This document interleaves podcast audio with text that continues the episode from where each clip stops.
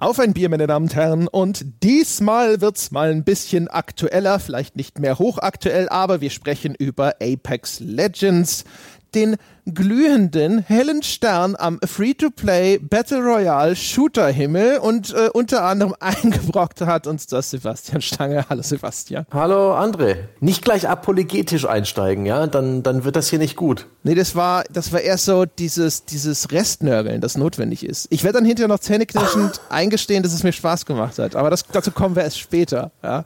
Das ist noch das Setting the Scene hier. Ähm, du hast ja reingespielt und hast dann irgendwann gesagt, oh, das, das macht interessante Dinge. Wir sollten darüber ja, sprechen. Wir sollten darüber sprechen. Ich bin der Meinung, ähm, auch wenn das jetzt nicht mein Spiel ist, Battle Royale ist langfristig nicht so mein Genre, immer wieder interessant, da mal reinzuspielen. Wir haben es ja auch mit Fortnite beispielsweise versucht und sind auch da nicht angekommen. Dennoch finde ich, sollte man Apex Legends, weil es Free-to-Play ist, weil es plus 12 GB groß ist, definitiv mal anspielen, denn dafür birgt sich ein sehr interessantes, sehr sehenswertes Game Design. Und so ein paar Details und Aspekte, die ich in der Form noch nicht in so einem Shooter erlebt habe. Und das macht dieses Spiel äußerst interessant und besprechenswert. Und damit wir es vernünftig besprechen können, haben wir uns wieder Verstärkung dazu geholt. Quasi inzwischen altbewährt. Wenn wir Shooterhilfe brauchen, ist Stefan Köhler nicht weit. Hallo Stefan. Grüße euch, hallo. Den Stefan kennt man. Den kennt man von der GameStar und inzwischen warst du mindestens schon zweimal, wenn nicht schon öfter bei uns, um hier quasi Shooter-Expertise zu verbreiten. Richtig? War zweimal, ja, genau. Genau. Ja. So werden wir das machen. Erst reden wir noch über Bier. Der Stefan hm. hat uns aber schon verraten, dass er lieber Aloe Vera trinkt als Bier. Das ist also richtig. Nein, nein, nein, nein, nein, nein. Ich würde doch niemals lieber Aloe Vera als Bier trinken, aber ich habe heute kein Bier am Start. Ich habe nur, tja, Aloe Vera Pulp hier, also ein Mix aus der Frucht mit Fruchtstückchen und ähm, einfach dem Fruchtsaft und den habe ich besonders gesund lebe ich also heute, aber mein Gott, ich würde doch niemals behaupten, dass ich das lieber als Bier trinke. Genau, ja, es war ja jetzt auch nur genau genau in dieser Sekunde hast du vielleicht auch einfach keine Alternative. Ist das das ist so ein bisschen übrigens wie im Asialaden gibt's auch ähm, so Kokosnussmilch-Drinks mit Fruchtfleisch quasi, äh, mhm. äh, auch so mit gerösteten Kokosnussstückchen und sowas. Muss ich mir das so ähnlich vorstellen? Das weiß ich tatsächlich ehrlich Da kann man sogar so ein bisschen drauf rumkauen. Das ist nicht wie Orangensaftfruchtfleisch, ja, ja. wo du nur was drin hast, was in den Zähnen hängen bleiben kann. Das ist richtig, so genau. Mit Crunch quasi das Getränk. Ich gehe vollkommen davon aus, dass ich irgendwann an diesem Getränk, das sehr lecker ist, ersticken werde. Aber bis dahin werde ich es auf jeden Fall trinken, beziehungsweise ein bisschen drauf rumkauen, genau. Hervorragend. Also mal, mal ein bisschen was Gesundheitsbewusstes ist im Podcast, das kann ja auch nicht schaden. Sebastian, was trinkst du denn für ein Bier? Bin, bin noch ein bisschen. Ich, ich habe mir immer Aloe gekauft, um es auf die Haut zu schmieren. Nun ja, Iserlohner Waldstadtpilz. Das hat mir der hervorragende Dirk, aka Grillfred, geschickt aus äh, Iserlohn. Und das ist wohl irgendwie eine Brauerei, die pleite ging und jetzt wieder von ein paar Hobbyisten betrieben wird. Und es ist ein, ein, ein 033er Pilz mit einer hübschen kleinen Flasche mit einem schönen grünen Etikett, dessen Message ich jetzt auch gar nicht durchlese, ah, sondern ich werde dann gleich mal das Bier in mich reinstellen. Riecht pilzig. Hm, was trinkst du? Sehr schön. Ich habe auch was vom Dirk. Ich habe äh, einen Iserlohner Stollentroll. Es ist auch super gut, weil es hat so ein schwarzes Etikett und da ist ein silhouettenhaft so Limbo-Style ist da der Stollentroll. Der übrigens guckt, als ob er gerade Angst hätte. Es ist eher, äh, also da ist so eine kleine Ziege irgendwo oberhalb. Und er scheint sich vor Ziegen zu fürchten. Das ist ganz, ganz herzerwärmend sozusagen. Bin sehr gespannt. Der Dirk ist sowieso einer der Schutzheiligen des Hörerbiers. Das ist, glaube ich, schon das dritte Mal oder so, dass der Dirk mir was geschickt hat. Ich weiß nicht, warum der Dirk so ein guter Mensch ist, aber irgendwas müssen seine Eltern in der Erziehung goldrichtig gemacht haben. ja, ich bin, ich kann mich nicht beklagen. Mein äh, Iserlohner ähm, Waldstadtpilz ist übrigens ein, ein Pilz. Es schmeckt ganz pilzig, so wie ich es aus so ein bisschen so, es erinnert mich an Tannenzäpfle oder an sowas wie ein Feldschlösschen, so sächsische, klassische deutsche Pilsner, nicht so, nicht so luschig, nicht so süffig wie die in Süddeutschland, sondern schon ein, ein großdeutsches Pilsner. Ganz ordentlich, schöne Balance. Ja, der Stollentroll ist angenehm. Das ist ein voll mildes, dunkles Bier, schmeckt halt malzig, so, ja. Das ist schön. Ich mag ja auch sowas wie zum Beispiel dieses Köstritzer also einfach so ne, dunkles Bier, mhm. dass du so reinschütten kannst. Auch so Guinness und sowas. Ne? Einfach so ja. gluck, gluck, gluck, gluck, gluck und weg. Sehr gut. Ja, ja ist mein liebstes deutsches Bier tatsächlich. Davon kann ich die Edelpilz-Variante genauso wie die dunkle Variante sehr empfehlen. Vor allem als äh, Bier, was sich auch sehr gut für Soßen eignet, wenn man damit kochen möchte. Ja, das kann ich auch bestätigen, zumindest mit dem, dem, dem dunklen Bier. Das helle Köstritzer weiß ich gar nicht, ob ich das überhaupt jemals getrunken habe. Ich kenne nur das dunkle, glaube ich. Aber das ist echt super. Das ist halt echt so ein, ja, das ist halt einfach so ein gutes Reinschüttzeug, ne? In, egal ob in dich selbst oder ins Essen. Das ist echt gut. Schmeckt auch ohne Durst. Ganz genau. Genau. Ja, meine Herren, dann sprechen wir über, über Apex. Mhm. Das Spiel, das aus dem Nichts kam. Jetzt, jetzt äh, platzen einigen Leuten schon wieder Adern, weil ja. sich im Nachgang wurde sich schon beschwert, dass es gar nicht so, so aus dem Nichts kam. Aber es war ja ne, so richtig überraschend vorgestellt. Jetzt können wir auch mal ein bisschen sachkundiger ein bisschen darüber sprechen. Jochen und ich haben damals zur Ankündigung, also mehr über die Ankündigung gesprochen als über Apex Legends. Und wie es halt beim Feierabendbier so ist, wo wir ja wirklich komplett nackt einfach über Dinge sprechen, die so eher an uns vorbeigerauscht sind, als dass wir nackt. genau hingeschaut hätten. ja, also meistens auch wortwörtlich, ja. ja. Und wie, wie es zu diesem Format gehört, haben wir da, glaube ich, auch jede Menge Bullshit erzählt. Das System sozusagen einig. Jetzt äh, haben wir es alle mal gespielt. Es ist ein Free-to-Play-Spiel, es kommt von Electronic Arts, wurde aber gemacht von Respawn, das sind die Macher von Titanfall. Es ist so mehr oder minder im Titanfall-Universum. Mhm. Meine gelesen zu haben, dass Respawn inzwischen auch gesagt hat, das wäre mal eventuell ein Titanfall 3 geworden. Und dann haben sie sozusagen irgendwo zwischendrin mal einen Schwenker gemacht und haben daraus jetzt eben diesen Battle Royale Shooter Apex Legends gemacht, der kostenlos auf den Markt kam sozusagen von heute auf morgen, hat dann riesigen Erfolge gefeiert, zumindest haben sie riesige Erfolgsmeldungen rausgegeben, richtigerweise. So richtig nachvollziehen kann man das von außen ja nicht. Sowas wie, ne, erst 10 Millionen Spieler in, was waren es, 72 Stunden, 48 Stunden, dann haben sie nochmal 25 Millionen vermeldet. Ich mhm. weiß gar nicht, gibt es noch was Aktuelles? Hatte noch irgendwas Größeres? Gab es noch größere Zahlen zu hören? Nein, nach den 25 Millionen haben sie sich nicht mehr gemeldet.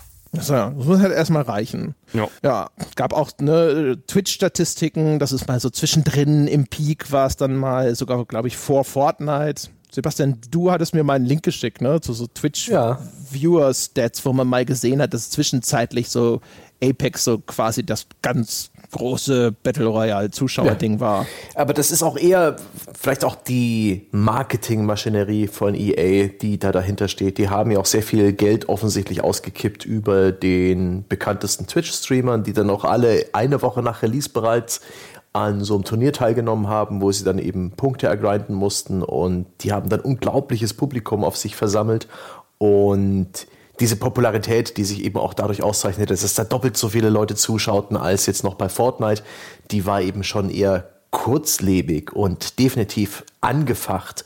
Bin gespannt, wie weit die, die eigenen Füße dieses Spiels es noch tragen werden, aber das ist vielleicht auch eine, ein Ausblick für, fürs Ende dieser Sendung. Das müssen wir dann schauen. Tatsächlich ist Apex Legends das erste Spiel gewesen seit dem Release von Fortnite, das länger als zehn Tage ähm, mehr Zuschauer hatte als Fortnite und ist jetzt gerade in diesem Moment auch sind weit hinter diesen zehn Tagen schon vom Release, noch das meist zugesehene Spiel vor Dota 2, was gerade ein Meisterschaftsturnier hat, League of Legends, Fortnite und Counter-Strike, ja. Ja, wird man sehen. Ist jetzt natürlich gerade der neue Liebling, ne? Es ist noch neu und mhm. frisch, es hatte noch gar nicht so richtig Gelegenheit, sich abzunutzen.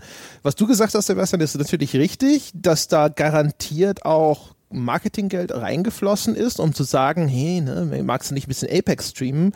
Umgekehrt ich weiß nicht, wie kontinuierlich das, aber ich vermute auch, Epic wird Geld dafür ausgeben, dass Fortnite gestreamt ist, äh, wird. Hm. Und ich könnte mir vorstellen, auch kontinuierlich sozusagen immer mal wieder bis heute, sicher nicht irgendwie so, so viel wie noch zu, zum Launch oder auch äh, als es dann populär wurde. Aber ich denke mal, die werden halt auch schauen, dass sie da das Ding immer weiter irgendwie oben halten. Epic verdient ja vor allen Dingen mit, äh, also Epic hält deswegen die Streamer auch so schön äh, an der kurzen Leine, weil die ein Affiliate-Programm haben. Das Creator, ähm, das Creator Program, ja. Genau, das Supported Creator Program oder so wie es heißt, da können die Streamer direkte so Affiliate-Links auf den Epic Store setzen und wenn sich Leute dann darüber Ingame-Items kaufen oder auch Spiele inzwischen im Epic Store oder zumindest ist es so geplant, dann erhalten die eine, ja, einen Anteil der Verkäufe und sind sozusagen schon wie Promoter unterwegs auf Twitch. Das ist ein deutlich aggressiveres ja, Influencer-Marketing, als andere Plattformbetreiber an,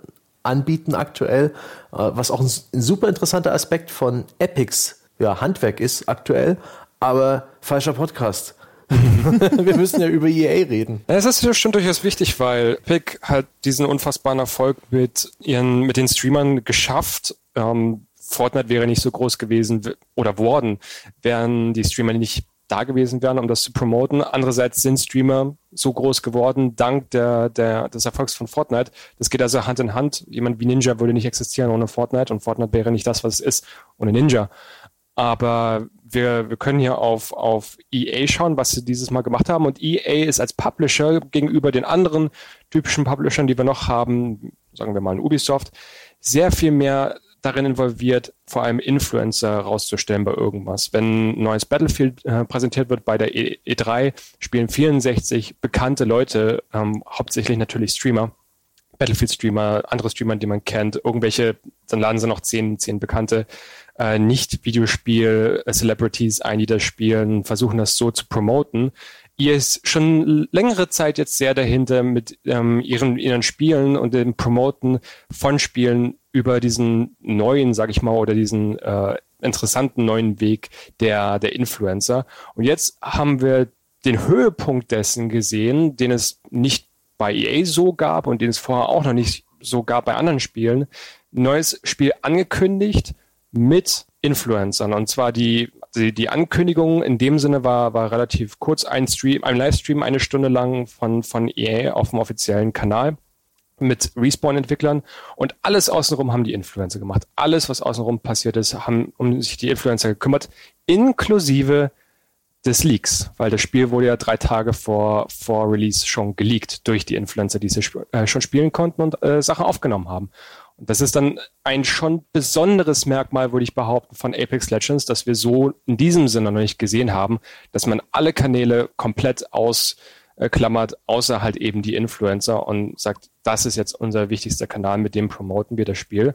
Offensichtlich hat es ja geklappt, zumindest bis jetzt. Ja, das war echt, also deswegen, ich habe ja auch vorhin schon gesagt, das war halt das, wo ich im Feierabendbier in dem anderen Podcast dann halt echt, da merkst du halt, dass ich wenig Twitch schaue. Ne? Das ist halt so ein Ding, eine Welt, die findet außerhalb meiner Wahrnehmung statt. Und es war halt so ein Ding so, es kommt dann völlig aus dem Nichts und dann auch noch hier mitten in diesem Anthem-Hype und bla bla bla, wo ich irgendwie gedacht habe, so, das ist doch schon wieder wie bei Titanfall 2. Das haben sie damals gefühlt so ein bisschen zwischen Call of Duty und Battlefield verheizt. Und jetzt rückblickend sitzt man so ein bisschen da und es ist eher Anthem, das so im Schatten von Apex steht, gefühlt. Ne? Bei Anthem ist sehr viel Kritik unterwegs. Man hat nicht das Gefühl, dass das jetzt irgendwie noch so eine richtig große Welle geschlagen hat. Und Apex ist der Titel, der richtig erfolgreich ist. Ist ganz interessant zu sehen, ne? wie sich das erstens verschoben hat. Und zum Zweiten eines von vielen Merkmalen, wo Apex Legends offensichtlich so ein bisschen geschaut hat, was wird denn gemacht auf der Welt, ne? was macht denn die Konkurrenz, da werden wir hinter bei Gameplay-Features und auch anderen Details sicher auch noch dazu kommen. Und was können wir übernehmen? Was können wir irgendwie einarbeiten in die eigene Strategie und wo können wir das noch irgendwie sinnvoll feintunen und verbessern? Und irgendwo so im Nachgang, zumindest da hatte ich schon so ein bisschen drüber spekuliert, zumindest war anscheinend dieses ich, wir kommen jetzt mal ganz schnell um die Kurve und auf einmal bumm und da ist es und spielst doch einfach. Das hat, scheint sich ja bewährt zu haben. Man wird sehen, wie langlebig das ist, aber so dieser, dieser erste Meteoriteneinschlag scheint sich echt bewährt zu haben. Vor allen Dingen, da dieser Meteorit ein fertiges Spiel war. Das war nicht Early Access, sondern das war wirklich der Release eines AAA Battle Royale Spiels und dann noch Free-to-Play. Das hat praktisch niemanden Hürden in den Weg gelegt. Und das, nachdem wir jetzt zwei Jahre lang hastige Battle Royale-Klone aller Art erlebt haben, mit dem Tiefpunkt von ähm, Radical Heights, das im Anführungszeichen Early, Early Access erschienen ist und praktisch eine nahezu unspielbare Alpha-Version war, äh, denen man das Funkeln äh, in den Augen der Entwickler vielleicht ansah, dass sie irgendwas vorhatten, aber ja, da war es genau die richtige Entscheidung, dieses Spiel vorher nicht weiter anzukündigen und vor allen Dingen in einem fertigen Zustand auf den Markt zu bringen. Und das ist eben wirklich der große Unterscheider zu, zur Konkurrenz. Es äh, wirkt absolut rund, fertig und durchdacht. Und bis auf einige Serverprobleme, die aber wirklich nicht massiv ausfielen und gelegentlich auftraten, gab es für mich auch keine technischen Probleme in den letzten zwei Wochen. Das ist schon eine beeindruckende Leistung und ein, ein beeindruckendes Angebot in den Zeiten der Vorab-Releases und äh, ja, Betas, die man trotzdem zum Vollpreis verkauft. Halt, ich finde es geil. Ich weiß nicht, ob ich schon mal einen solchen Gold Rush, Gold Rush miterlebt habe. Weißt du, diese Goldgräberstimmung im Battle Royale Genre, weil gefühlt ist es deswegen so ein bisschen, es ist, wahrscheinlich ist es nicht einzigartig. Immer wenn man denkt, das, das gab es ja noch nie, kommt hinter jemand und sagt einem, wo es das schon dreimal gab. Aber ähm, dieser Ablauf, ein Indie-Spiel wie Player Unknowns Battlegrounds kommt raus und macht was und ist damit total erfolgreich und ist auch noch in einer Ecke unterwegs, die sozusagen AAA-tauglich ist. Und das ist aber so, so unperfekt. Ne? Also es hat es, also PlayerUnknown's Battleground hat so viele Ecken und Kanten, die noch abschleifbar sind. Mhm. Es war technisch noch in so einem komischen Zustand. Es hatte so viele andere Sachen, die einfach noch irgendwie so ein bisschen ne, gewackelt und geklappert mhm. haben. Und dann hat man ja schon bei Fortnite gesagt, dass sie ja dann auch sehr schnell überrundet hat. Ja, da kam jetzt das erfahrene Studio mit Epic und die haben dann halt ihre ganze AAA-Quality abgeliefert. Ne? Da waren halt auf einmal so diese ganzen technischen Mängel und sowas. Das war deutlich abgeschliffener. Aber Fortnite wiederum, wenn man so ein bisschen drauf guckt, könnte man sagen, ist immer noch nicht so, eigentlich noch nicht so richtig supi Mainstream-tauglich, weil es dieses unglaublich komplizierte Bausystem hat. Also es hat schon eine Lernkurve, die ziemlich steil ist, mhm. was jetzt ja für so einen typischen Mainstream-Appeal ja normalerweise eher hinderlich ist. Und jetzt kommt halt nochmal Apex und man hat das Gefühl, es ist nochmal äh, so, so eine Schippe draufgelegt. So jetzt nochmal abgeschliffener, noch mehr mit bewährten Strukturen und mit bewährten Spielprinzipien gearbeitet und äh, zugänglicher, aber eben genauso nett gepolished auf den Markt gekommen. Wirkt für mich ein bisschen, als hätte es die, das Blizzard-Treatment genossen. Also als wäre es eins dieser Spiele, die Blizzard rausbringt, die sich auch ganz gern mal ähm, nischigere Genres schnappen oder eben komplexere und sie dann wirklich so zugänglich machen, dass jeder Spaß drin hat wie damals bei World of Warcraft, wie bei den Heroes of the Storm für MOBA-Bereich, wie bei Hearthstone für den Trading Card Game Bereich. Es, es wirkt wie ein Blizzard-Spiel. Ich glaube auch, das ist ein sehr interessantes Ding. Und wo du gerade World of Warcraft sagst, das war ja mal eine Goldgräberstimmung. Ich finde, gefühlt war das eine ähnliche Geschichte, als World of Warcraft auf einmal den MMO-Markt aufgeräumt hat und gesagt hat, hey, man kann extrem erfolgreiche MMOs machen, auch im Westen, nicht nur in Korea mit Lineage 2 damals können wir auf einmal hier dieses, dieses wahnsinnige MMO aufstellen und jeder hat versucht, irgendwie mit einem MMO ranzukommen. Das Problem beim, beim Thema MMO ist, man kann es nicht wie ein Battle Royale-Spiel ein Dreivierteljahr entwickeln. Und äh, da hat sich das dann halt eben nicht so bewahrheitet und World of Warcraft war schon extrem gepolished und deutlich besser als alles andere auf dem Markt. Das hat sich dann nicht so entwickelt. Dann hatten wir vielleicht noch sowas wie Minecraft. Minecraft kam schon fürchterlich auf den Markt, da haben wir aber auch eigentlich nie irgendwas Vergleichbares gesehen in diesem Bereich, im Sandbox-Bereich, außer vielleicht Roblox. Und ähm, dann wäre natürlich noch zu nennen die MOBAs. MOBAs haben ja auch einen extremen Wandel von einmal Warcraft 3 Custom Map hin zu einem League of Legends und was weiß ich da noch alles kam, ähm, vollzogen. Und jetzt sind wir halt eben bei dem Battle Royale Hype, aber es ist schon, wie ihr sagt, sehr, sehr spannend, dass, dass es irgendwie doch immer noch mehr geht. Also Fortnite ähm, ist noch viel größer geworden, hat natürlich sehr profitiert davon, dass es kostenlos war, aber was Fortnite eben im Weg steht, richtig gesagt, ist das Bauen und das zweite ist, äh, Fortnite hat ein unfassbar mittelmäßiges, beschlechtes Gunplay und, und an sich nur ein Spielprinzip. Wenn man eigentlich einen guten Shooter will, würde ich nicht zu Fortnite greifen. Fortnite hat halt diese, diese tolle Zerstörung, das Bauen, aber einfach nur als Shooter ist es nicht gut. Dann PUBG ist, wie gesagt, auch nicht wirklich das beste Spiel mit seinen technischen Problemen und sein, sein, seiner Yankiness, wie man sagen würde. Mhm. Und auf einmal haben wir halt dieses Spiel von Respawn. Respawn, ehrlich gesagt, hat irgendwer was anderes vermutet, weil Titanfall 1 und 2 sind so unfassbar gepolischte Spiele. Titanfall 2 hatte auch eine unfassbar gute Kampagne. Es sind die, ist eins von diesen Entwicklerstudios, die tatsächlich sich wenig gewandelt haben, wenn man ein bisschen drauf schaut, wer, wer da eigentlich noch arbeitet. Also es ist noch derselbe CEO, viele selbe Directors vom, bis hin zum Netcoder, die von, von Infinity Ward, also von den Modern Warfare 4, äh, nee, Modern Warfare 1, Call of Duty 4, Modern Warfare 1 Machern stammen, sind darüber gekommen. Und diese Leute haben ein über, über eine Dekade an, an AAA-Erfahrung und wissen, wie man einen AAA-Shooter macht, einen Multiplayer-Shooter, einen sehr guten, und werfen ihn halt einfach mal auf den Markt. Dass die, von den Leuten würde man wahrscheinlich behaupten, ja, das, das könnten die. Und sie haben es gemacht. Das, war eine sehr beeindruckende Leistung, aber vielleicht nicht unbedingt für den Entwickler, wenn man, wenn man sich da ein bisschen mit auskennt, glaube ich. Mhm, genau, also äh, das äh, zur Konkretisierung, genau dieses Copycatting oder sowas, das haben wir natürlich, das sehen wir ständig. Ne? Und deswegen so ein World of Warcraft äh, oder irgendwas anderes, das groß ne, in, vorlegt und alle anderen machen es nach, ist nicht so neu. Was ich neu fand, war dieser Dreischlag der Verbesserungen, wenn man so möchte. Ne? Also PUBG und dann großer Fortschritt in Fortnite und jetzt gefühlt sozusagen im, immer so aus der Sicht, was ist denn für einen Mainstream-AAA-Publikum vielleicht attraktiv. Ähm, dann nochmal der Fortschritt mit Apex. Do, die MOBAs sind ein guter Vergleich. Da kenne ich mich zu wenig aus, aber gefühlt, das ist, das ist ein guter Punkt. Das ist wahrscheinlich so ähnlich gewesen. Halt auch erstmal Fanmod und dann größer, größer. Ne? Besser, besser, nochmal professioneller umgesetzt. Und du sagst es ja schon richtig. Es ist vielleicht in dem Falle auch nochmal eine andere Konstellation. So ein Minecraft war ja so wenn man so will, eine richtige Innovation. Ne? Also sowas ähnliches, ne? weiß ich nicht, ob es das schon mal gegeben hat in der Form. Und ähm, hier war es auf einmal auch in einem Genre, in dem sehr viele sehr hochkarätige Studios sowieso schon unterwegs sind, sowieso schon Erfahrungen hatten und sowieso schon auch teilweise Titel in Entwicklung hatten, wo man dann gesehen hat, dass entweder so ein Battle Royale Modus angebaut wurde oder ähm, das ganze Projekt umgestrickt wurde. Ne? Call of Duty 4, also Black Ops 4 jetzt, das dann auch gesagt hat, okay, wir machen mal hier richtig einen auf Battle Royale oder einen Battlefield, das sagt, wir rüsten immerhin noch einen Battle Royale-Modus nach.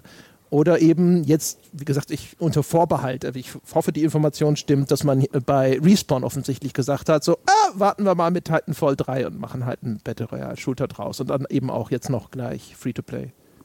Sie haben angekündigt, dass Sie ähm, auch schon ein bisschen, um, nachdem das rauskam, hier, jetzt habt ihr, das ist, das ist also euer Titanfall 3. Ich hatte ja auch witzigerweise die ganze Zeit schon in Artikeln zu einem möglichen Titanfall gesagt, ich bin mir ziemlich sicher, es wird ein Titanfall online. Ich hätte auch nicht gedacht, dass es in Anführungsstrichen nur ein, äh, ein, ein Battle Royale Ableger wird. Aber hier haben wir dann unser Titanfall online gekriegt. Sie haben dann aber auch schon im Nachgang, weil dann viele Leute natürlich traurig und auch durchaus verärgert waren, gerade äh, Serienfans, äh, die, von denen es ja dann durchaus ein paar gab, ähm, haben sie dann doch noch gesagt, ja, wir arbeiten auch noch an einer Titanfall-Erfahrung im Premium-Segment. So, also nicht Free-to-Play. Was auch mhm. immer das sein soll. Sie haben aber auch nicht gesagt, es ist Titanfall 3. Also vielleicht auch wieder irgendeine Form von Ableger, die dann Buy-to-Play ist. Ich würde da nicht meine Hand ins Feuer legen, ob es ein Titanfall, also ganz sicher nicht ein Titanfall 3 und ich glaube auch nicht, dass es was ähnliches wird wie Titanfall 3. Ähm, da also da würde mich das weniger wundern, wenn es ein Mobile-Spiel ist. Aber warten wir mal ab. Ah. Mhm. Bin ja, Könnte auch gespannt. Also was ja gerne passiert, wenn ein Studio einen solchen Hit landet, und jetzt gehen wir mal davon aus, dass das auf dieser Erfolgswelle weiter schwimmen kann, ist halt alle Ressourcen werden erstmal nur auf dieses eine Ding gesetzt. Ne? Also weiß ich nicht. Normalerweise sitzt dann nicht jemand da und sagt, jetzt lasst uns wachsen, dass ein zweites Team noch an einem Premium Titanfall arbeiten kann, sondern was ja üblicherweise passiert ist, dass halt jeder Entwickler in irgendeiner Form dann darauf geschmissen wird, um entweder weiteren Content zu produzieren oder keine Ahnung, sei es, dass sie in Customer Support gesetzt werden. Was ich gesehen habe von Twitter, ich folge relativ vielen Respawn-Mitarbeitern dort, scheint es so zu sein, dass viele von Junior-Positionen und eher Low-Level-Positionen, beziehungsweise die, die sich um Online kümmern, also sowas wie Network-Ingenieure, äh, die sich dann um eben Networking, Server, Netcode und so weiter kümmern, dass die alle auf dieses Projekt geworfen wurden und dass gerade die Hauptentwickler, ähm, viel vom Senior-Team, die eingespielten Leute, alle bei dem Star Wars-Projekt sitzen. Ich würde behaupten, dass also ich glaube nicht, dass EA mit diesem Erfolg gerechnet hätte. Ich glaube nicht, dass Respawn mit diesem Erfolg gerechnet hätten. Und ich glaube, dass wir mehr von Titanfall sehen. Aber ähm, also wenn wir, wenn wir, beziehungsweise Apex Legends jetzt sehen werden, ich glaube nicht, dass das Star Wars Projekt in irgendeiner Form gefährdet ist. A, es ist eh viel zu weit entwickelt, also ein Dreivierteljahr vor Release werden sie es nicht mehr einstellen und oder auch nicht verschieben. Aber ich glaube, die, das Apex Legends Team dürfte jetzt in, in schneller Zeit um einige Designer wachsen, die jetzt neuen Content produzieren sollen. Was ja zum Glück auch relativ einfach zu haben ist auf dem Arbeitsmarkt in Amerika, Designer ähm, und nicht, nicht unbedingt irgendwelchen hochwertige Ingenieure für, für ähm, Technikspielereien, Engine, Netcoding und so weiter. Ja, also bin gespannt. Ich würde jetzt halt auch erstmal nicht irgendwo in der nächsten Zeit mit irgendeinem, also mit einem Titanfall 3 würde ich auch nicht rechnen. Aber man wird sehen, wie es weitergeht. Ist auf jeden Fall tatsächlich, also es ist ihnen echt zu gönnen, dass sie da jetzt so einen Erfolg hatten, ne? weil die beiden Titanfall-Spiele, insbesondere der zweite Teil, ähm, das waren ja eigentlich schon so Spiele, wo man das Gefühl hatte, es ist echt schade, dass die so ein bisschen abgesoffen sind. Ne? Gerade Titanfall 2 hat extrem viele Lorbeeren von der Kritik bekommen. Ich fand es auch echt angenehm. Man hat da auch durchaus gesehen, dass so ein dass ein Innovationswunsch bei dem Studio vorhanden war, ne? durch dieses Element da, diese Kampfroboter einzuführen, wo wir dann, dann Pilot und Roboter separat auch voneinander teilweise agieren konnten und so. Es hat, dass sich jetzt natürlich gerade diese innovativere Ansatz nicht bezahlt gemacht hat, ist schade, aber es ist trotzdem eigentlich ganz cool, dass jetzt Respawn da mal, sag ich mal, losgezogen hat, wo halt ein Gewinner dabei rausgekommen ist. Das ist ihnen echt zu wünschen. Und unsere, unsere Industrie funktioniert ja ein bisschen in Schienen und man kann ein bisschen erwarten, was passieren wird. Ich würde mich jetzt nicht wundern, wenn äh, Electronic Arts und Respawn sich jetzt denken, so, wir haben diese zwei Spiele, Titanfall 1 und 2, die von der Mundpropaganda her und von den Wertungen her super liefen. Da ist da draußen eine Stimmung von, von Leuten, die das gekauft haben, die es gespielt haben, die sagen, das waren fantastische Spiele. Wenn sie ein Titanfall 3 machen würden, wäre es super. Und sie haben jetzt diesen riesigen Erfolg mit Apex Legends. Jetzt sind auch ganz viele Leute, viele Millionen Menschen, die sich nicht mit Titanfall ähm, beschäftigt haben, die es nicht gekauft haben, sich nicht interessiert haben, auf einmal ein bisschen so in der Marke drin oder zumindest ist Respawn als Entwickler nun auf der Landkarte. Und jetzt können sie irgendwann die, die, die Marke so ein bisschen liegen lassen und dann werden wir in zwei, drei Jahren irgendwann vielleicht auch noch später eine Ankündigung hören, so, jetzt haben wir Titanfall 3, Titanfall, wie es auch immer heißen soll. Und dann kommt ja alles zusammen. Dieser Hype aus den, oder die Apex Legends Macher machen neues Spiel und hey, die Leute, die früher die Originalspiele gespielt haben, sagen, das waren fantastische Spiele und auf einmal haben wir der dritte, obwohl der erste und der zweite Teil nicht erfolgreich waren, ist der dritte Teil dann auf einmal extrem erfolgreich mit dieser Kombination. Wäre nicht das erste Spiel, nicht der erste Entwickler, bei dem das passieren würde. Also würde mich nicht wundern, wenn wir das erleben werden in den nächsten fünf Jahren Entwicklungsgeschichte. Spiele dauern ja immer ein bisschen zu machen. Aber mal genug sozusagen jetzt zum, zum Drumherum. Wollte nur noch mal sozusagen hier an der Stelle noch mal so ein bisschen updated diesen, diese Rahmung schaffen. Und dann sprechen wir doch mal konkret über Apex Legends.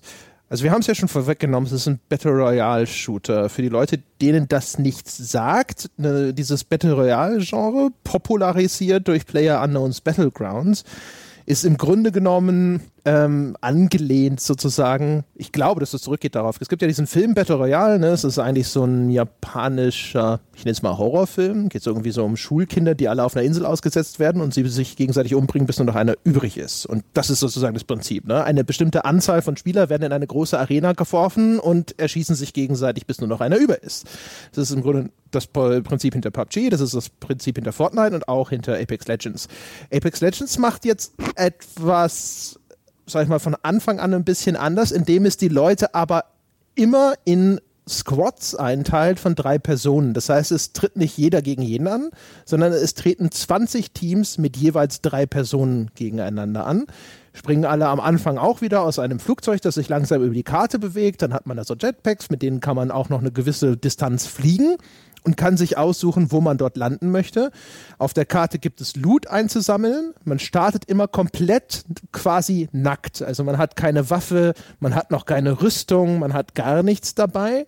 Und das muss man alles auf dieser Karte einsammeln. Ähm, der Loot, der da liegt, ist zufällig verteilt. Es gibt aber bestimmte Regionen auf der Karte, in denen ist höherwertiger Loot zu finden und das bleibt gleich. Und das heißt, man landet, man rüstet sich aus mit seinem Team und danach geht es eben ins Team Deathmatch, immer Dreierteam gegen Dreierteam, bis eben ein Team nur noch übrig ist, das dann gewonnen hat. Ähm, das hat, sage ich mal, so eine richtige Progression hat es nicht. Man steigt zwar in Leveln auf und man bekommt dafür dann eben auch, sage ich mal, so, man kriegt Lootboxen und ähnliches. Man kann aber eigentlich größtenteils irgendwelche kosmetischen Items freischalten. Das mal als, als Übersicht. Ich würde mal einfach einsteigen und den Stefan fragen. Ist es der bislang rundeste Battle Royale-Shooter, den du gespielt hast? Ich würde behaupten, ja. Es ist das rundeste im Sinne von Entwicklungsqualität. Nochmal Respawn zu loben. Ähm, nicht, nicht irgendwie extrem verbuggt, nicht irgendwelche Probleme mit, was weiß ich, ähm, Animationen oder, oder was auch immer, Spielsysteme, die einfach gar nicht funktionieren. Und ich würde auch behaupten, dass es als Spielerfahrung, wenn ich das einfach nur spiele, nicht auf technischer Ebene betrachte, auch die rundeste, vielleicht die leichteste zu erfahrenste ähm, Erfahrung von, von Battle Royale ist. Ich würde es am ehesten mit einem Counter-Strike vergleichen im Sinne von, es ist extrem simpel, was drinsteckt, aber man kann damit sehr viel machen und der Unterschied zwischen einem Anfänger und einem Profi ist nicht die extreme Menge an Spielsystemen, die man versteht, sondern wie gut man darin ist, das Spiel zu spielen, fertig. Es gibt nicht wie beim Call of Duty oder in anderen Spielen wie zum Beispiel Fortnite mit dem Bauen extrem viele Spielsysteme, die noch oben drauf äh, sind, die ich entweder ignorieren kann oder ein bisschen mitspiele oder gut mitspiele sondern es ist ein sehr, sehr simpler, reiner Shooter, der dessen sich auch bewusst ist und die Sachen, die er macht, sehr gut macht. Ja, also war nämlich auch mein Eindruck, muss ich gestehen. Jetzt, ich habe halt keinen Riesenüberblick über das Genre. Ne? Ich habe ein bisschen Fortnite gespielt, ein ganz bisschen PUBG gespielt und jetzt tatsächlich auch halt eben Apex. Und ähm, das war tatsächlich durchaus beeindruckend. Also wie sauber sich das anfühlte und wie sehr das vor allem eben auch ähm, der typischen Premium äh, AAA Erfahrung entsprach, die ich so gewohnt war. Was ich äh, interessant fand, alleine schon ist, und da können wir jetzt vielleicht mal so in der Betrachtung einsteigen, dass das eben gefühlt sich an allen Ecken und Enden bedient und äh, so ein bisschen ähm, was gibt's denn am Markt und was ist cool und wie kann ich das vielleicht irgendwo in diesem einen Produkt jetzt vereinen? Ähm, was das Spiel nämlich unter anderem auch auszeichnet und vielleicht auch unterscheidet, so, sowas wie Fortnite und PUBG ist ja, du kannst am Anfang einen Spielcharakter auswählen und dieser Spielcharakter wiederum bringt Spezialfähigkeiten mit, drei Stück an der Zahl was mich ziemlich an Hero-Shooter wie Overwatch erinnert hat, wo ich gedacht habe, so, ach guck mal, sie haben sich gedacht, okay, wir machen jetzt ein Battle Royale-Spiel und ähm, wir machen das so gepolished, wie wir das nur können und wir gucken aber nochmal, was können wir denn noch an anderen Einflüssen vielleicht hinzuziehen, die gerade populär sind. Ich habe Overwatch selber allerdings nie gespielt. Ist das nur ein Eindruck oder ist es korrekt, dass da Overwatch-Einflüsse drin sind? Ein Hauch, das würde ich schon sagen. Äh, man kann es vielleicht auch mit Call of Duty Black Ops 3 und 4 Einflüssen vergleichen, wo ähm, die Entwickler das auch schon in die Richtung gezogen haben, dass es zwar vom Movement und vom Handling und vom Gunplay identische Charaktere sind, die sich aber jeweils noch durch spezielle Spezial- und Ultimate Angriffe und Skills unterscheiden und dadurch so ein paar Rollen spielen können. Und das kommt eben auch in Apex Legends ganz gut durch. Ich denke mal, das ist eine Entscheidung, die auch aus diesem Zwang, ein Squad zu bilden, geboren ist, weil dann ohnehin drei verschiedene Charaktere. Es gibt in diesem Spiel so eine MOBA-ähnliche Drafting-Phase, so dass man auch wirklich pro Squad keine identischen Helden haben kann und dass die dann eben ein Stück weit zum Zusammenspiel gezwungen sind und die haben auch passive und aktive Fähigkeiten der Gestalt, dass es durchaus hier und da ein paar Synergien gibt oder ein paar dominante Spielweisen, abhängig von, von den jeweiligen Charakteren. Ich finde, das ist wie jedes andere Gameplay und Designbestandteil von Apex Legends nicht neu, aber es hat ein recht, äh, es, es ist da ganz gut am Platz angebracht. Gerade weil ihr sagt, es ist ein Team-Shooter am Ende des Tages auch. Man kann nicht alleine reinspringen und die unter dieser Prämisse funktionieren halt auch dann diese Charaktere mit ihren eigenen Fähigkeiten. Und ich kann mit meinen Fähigkeiten mein Team komplementieren, auf jeden Fall. Das ist definitiv eine Sache aus MOBAs oder Hero Shooter, brauchen wir jetzt nicht groß diskutieren, äh, woher es dann vielleicht kommt, aber irgendwo daher, definitiv ja. Ja, ich finde es äh, in, in zweierlei Hinsicht clever. Nicht nur, weil man sich an, in, aus einem Pool bedient, der gerade vielleicht sowieso noch populär ist, also noch einen zweiten Anknüpfungspunkt hat, dass man als Overwatch-Fan vielleicht oder als Overwatch-Interessierter vielleicht denkt, so, ach guck mal, das ist cool, aber das Spiel ist kostenlos. Overwatch ist ja nach wie vor ein Titel, für den man Geld ausgeben muss.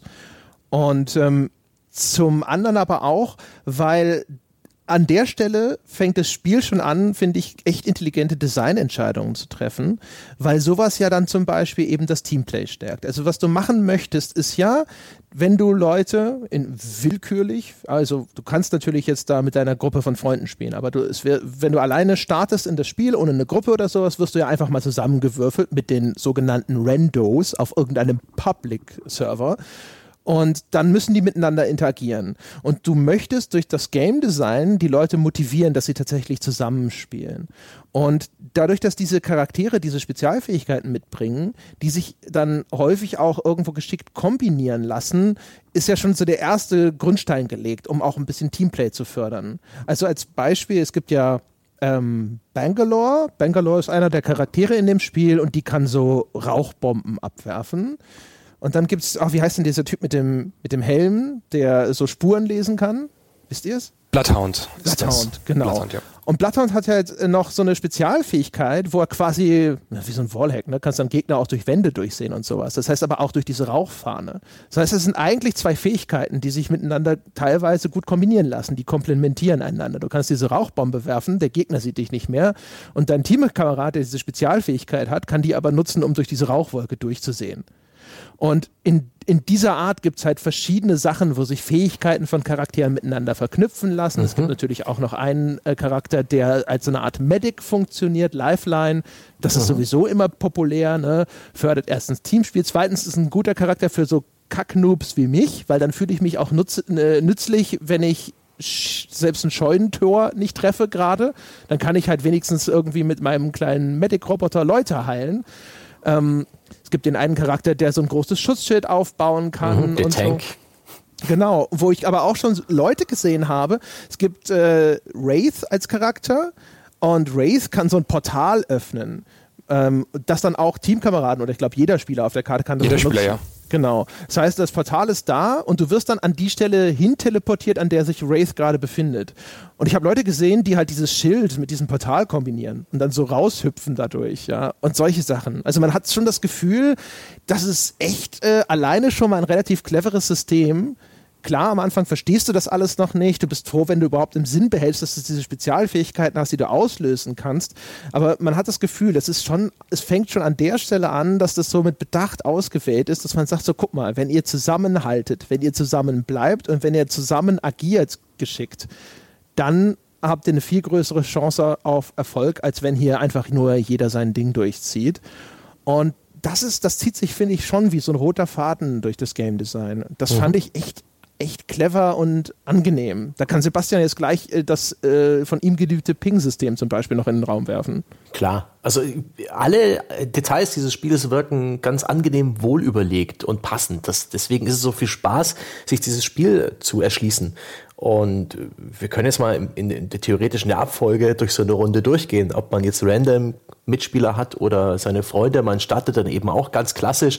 In einem Zufallskurs fliegt das Flugzeug über die große Map und man sieht den Kurs da eingetragen. Man kann auf der Map bereits markiert sehen, wo gibt's diesmal den den hochwertigen Loot, wo kommt demnächst ein Dropship und Dropship und wirft Loot ab. Ähm, und dann kann man bereits sich gegenseitig vorschlagen, wo man denn landen will mit so einem Ping-System. Das gab es auch schon bei PUBG. Das ist in dem Fall halt noch ein bisschen bequemer, weil das Ping-System, das so einen Markierer setzt, direkt vom Fadenkreuz aus gesteuert wird und mit der mittleren Maustaste oder irgendeiner, die man einstellt, halt einen Vorschlag aussendet. Da kann man dann durch Pingen, was auch stets mit Voice-Samples begleitet wird, ähm, sich entscheiden, wo man denn runtergehen will.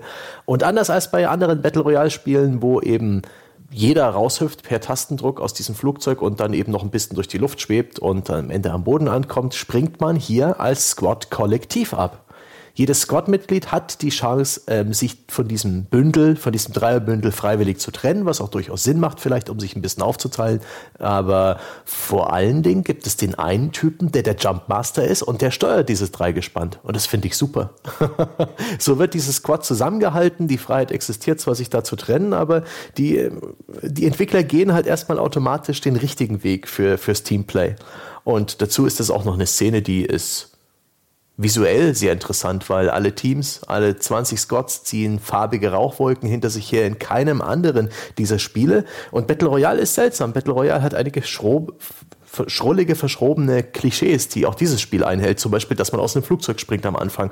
Und in keinem anderen Konkurrenten ist es so einfach, ein Gefühl dafür zu bekommen, wo die Gegner landen, weil die diese deutlich sichtbaren Rauchwolken haben und oh Gott, Details wie diese. Jetzt sind wir noch nicht mal auf dem Boden angekommen und ich habe schon wieder ewig monologisiert. Aber immerhin, man kommt in der Regel als Team am Boden an. Und dann geht es erst richtig los, das Pingen und Looten. Dazu vielleicht noch äh, zum Abspringen, allein wenn, wenn ich jetzt darüber nachdenke, gibt es ein paar Sachen, die, die hier schon wunderbar sind. Wenn man gemeinsam abspringt, hält es das Team zusammen. Das heißt, man kann, selbst wenn man mit völlig unbekannten äh, Spielern zusammenspielt, sicher gehen. Ja, man kann sich zwar lösen, aber man geht normalerweise sicher, dass alle ins gleiche Gebiet reinkommen. Und auf der anderen Seite, wenn es ist ein, es ist ein wunderbares Tool, was ich gerade am Anfang gesagt habe. Ähm, es ist ein einzige System, das einen Unterschied macht, ob du ein Anfänger bist oder ein Profi, aber du kannst es trotzdem irgendwie nutzen. Wenn du ein Anfänger bist, dann sagst du, ich möchte nicht den Jumpmaster machen, und sollst irgendwer anders machen, der sich sicherer ist, wie wir am schnellsten an den Boden ankommen, dass wir eben schnell zum Bluten kommen und nicht hinter allen herfliegen. Ich kann das nicht.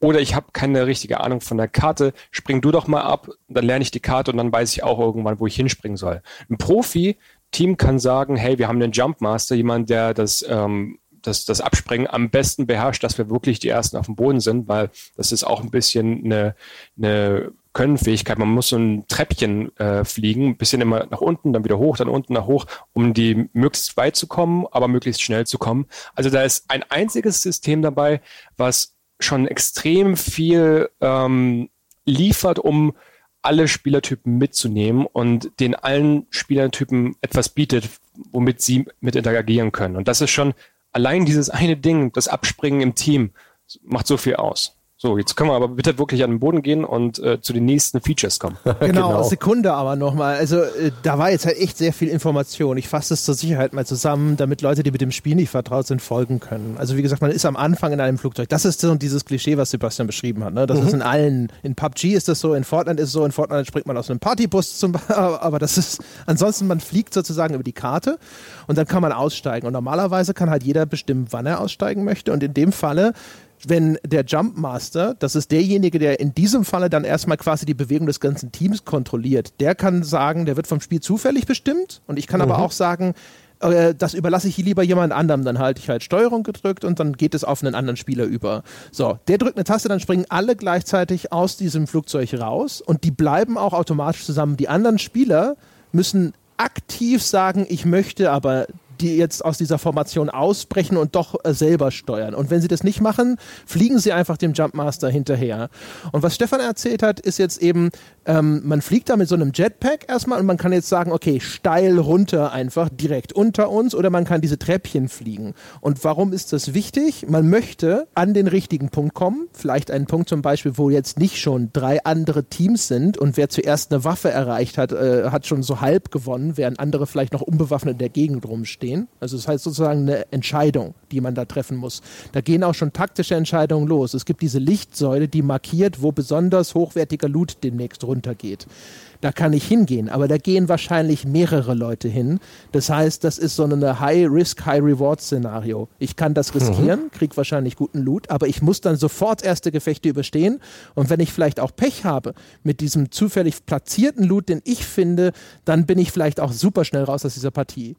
Und deswegen ist es auch so wichtig, was Stefan sagte, dass man eben auch schnell auf den Boden kommt. Wer zuerst am Boden ist, ist derjenige, der vielleicht zuerst im Haus ist, wo der gute Loot ist und den einsammeln kann.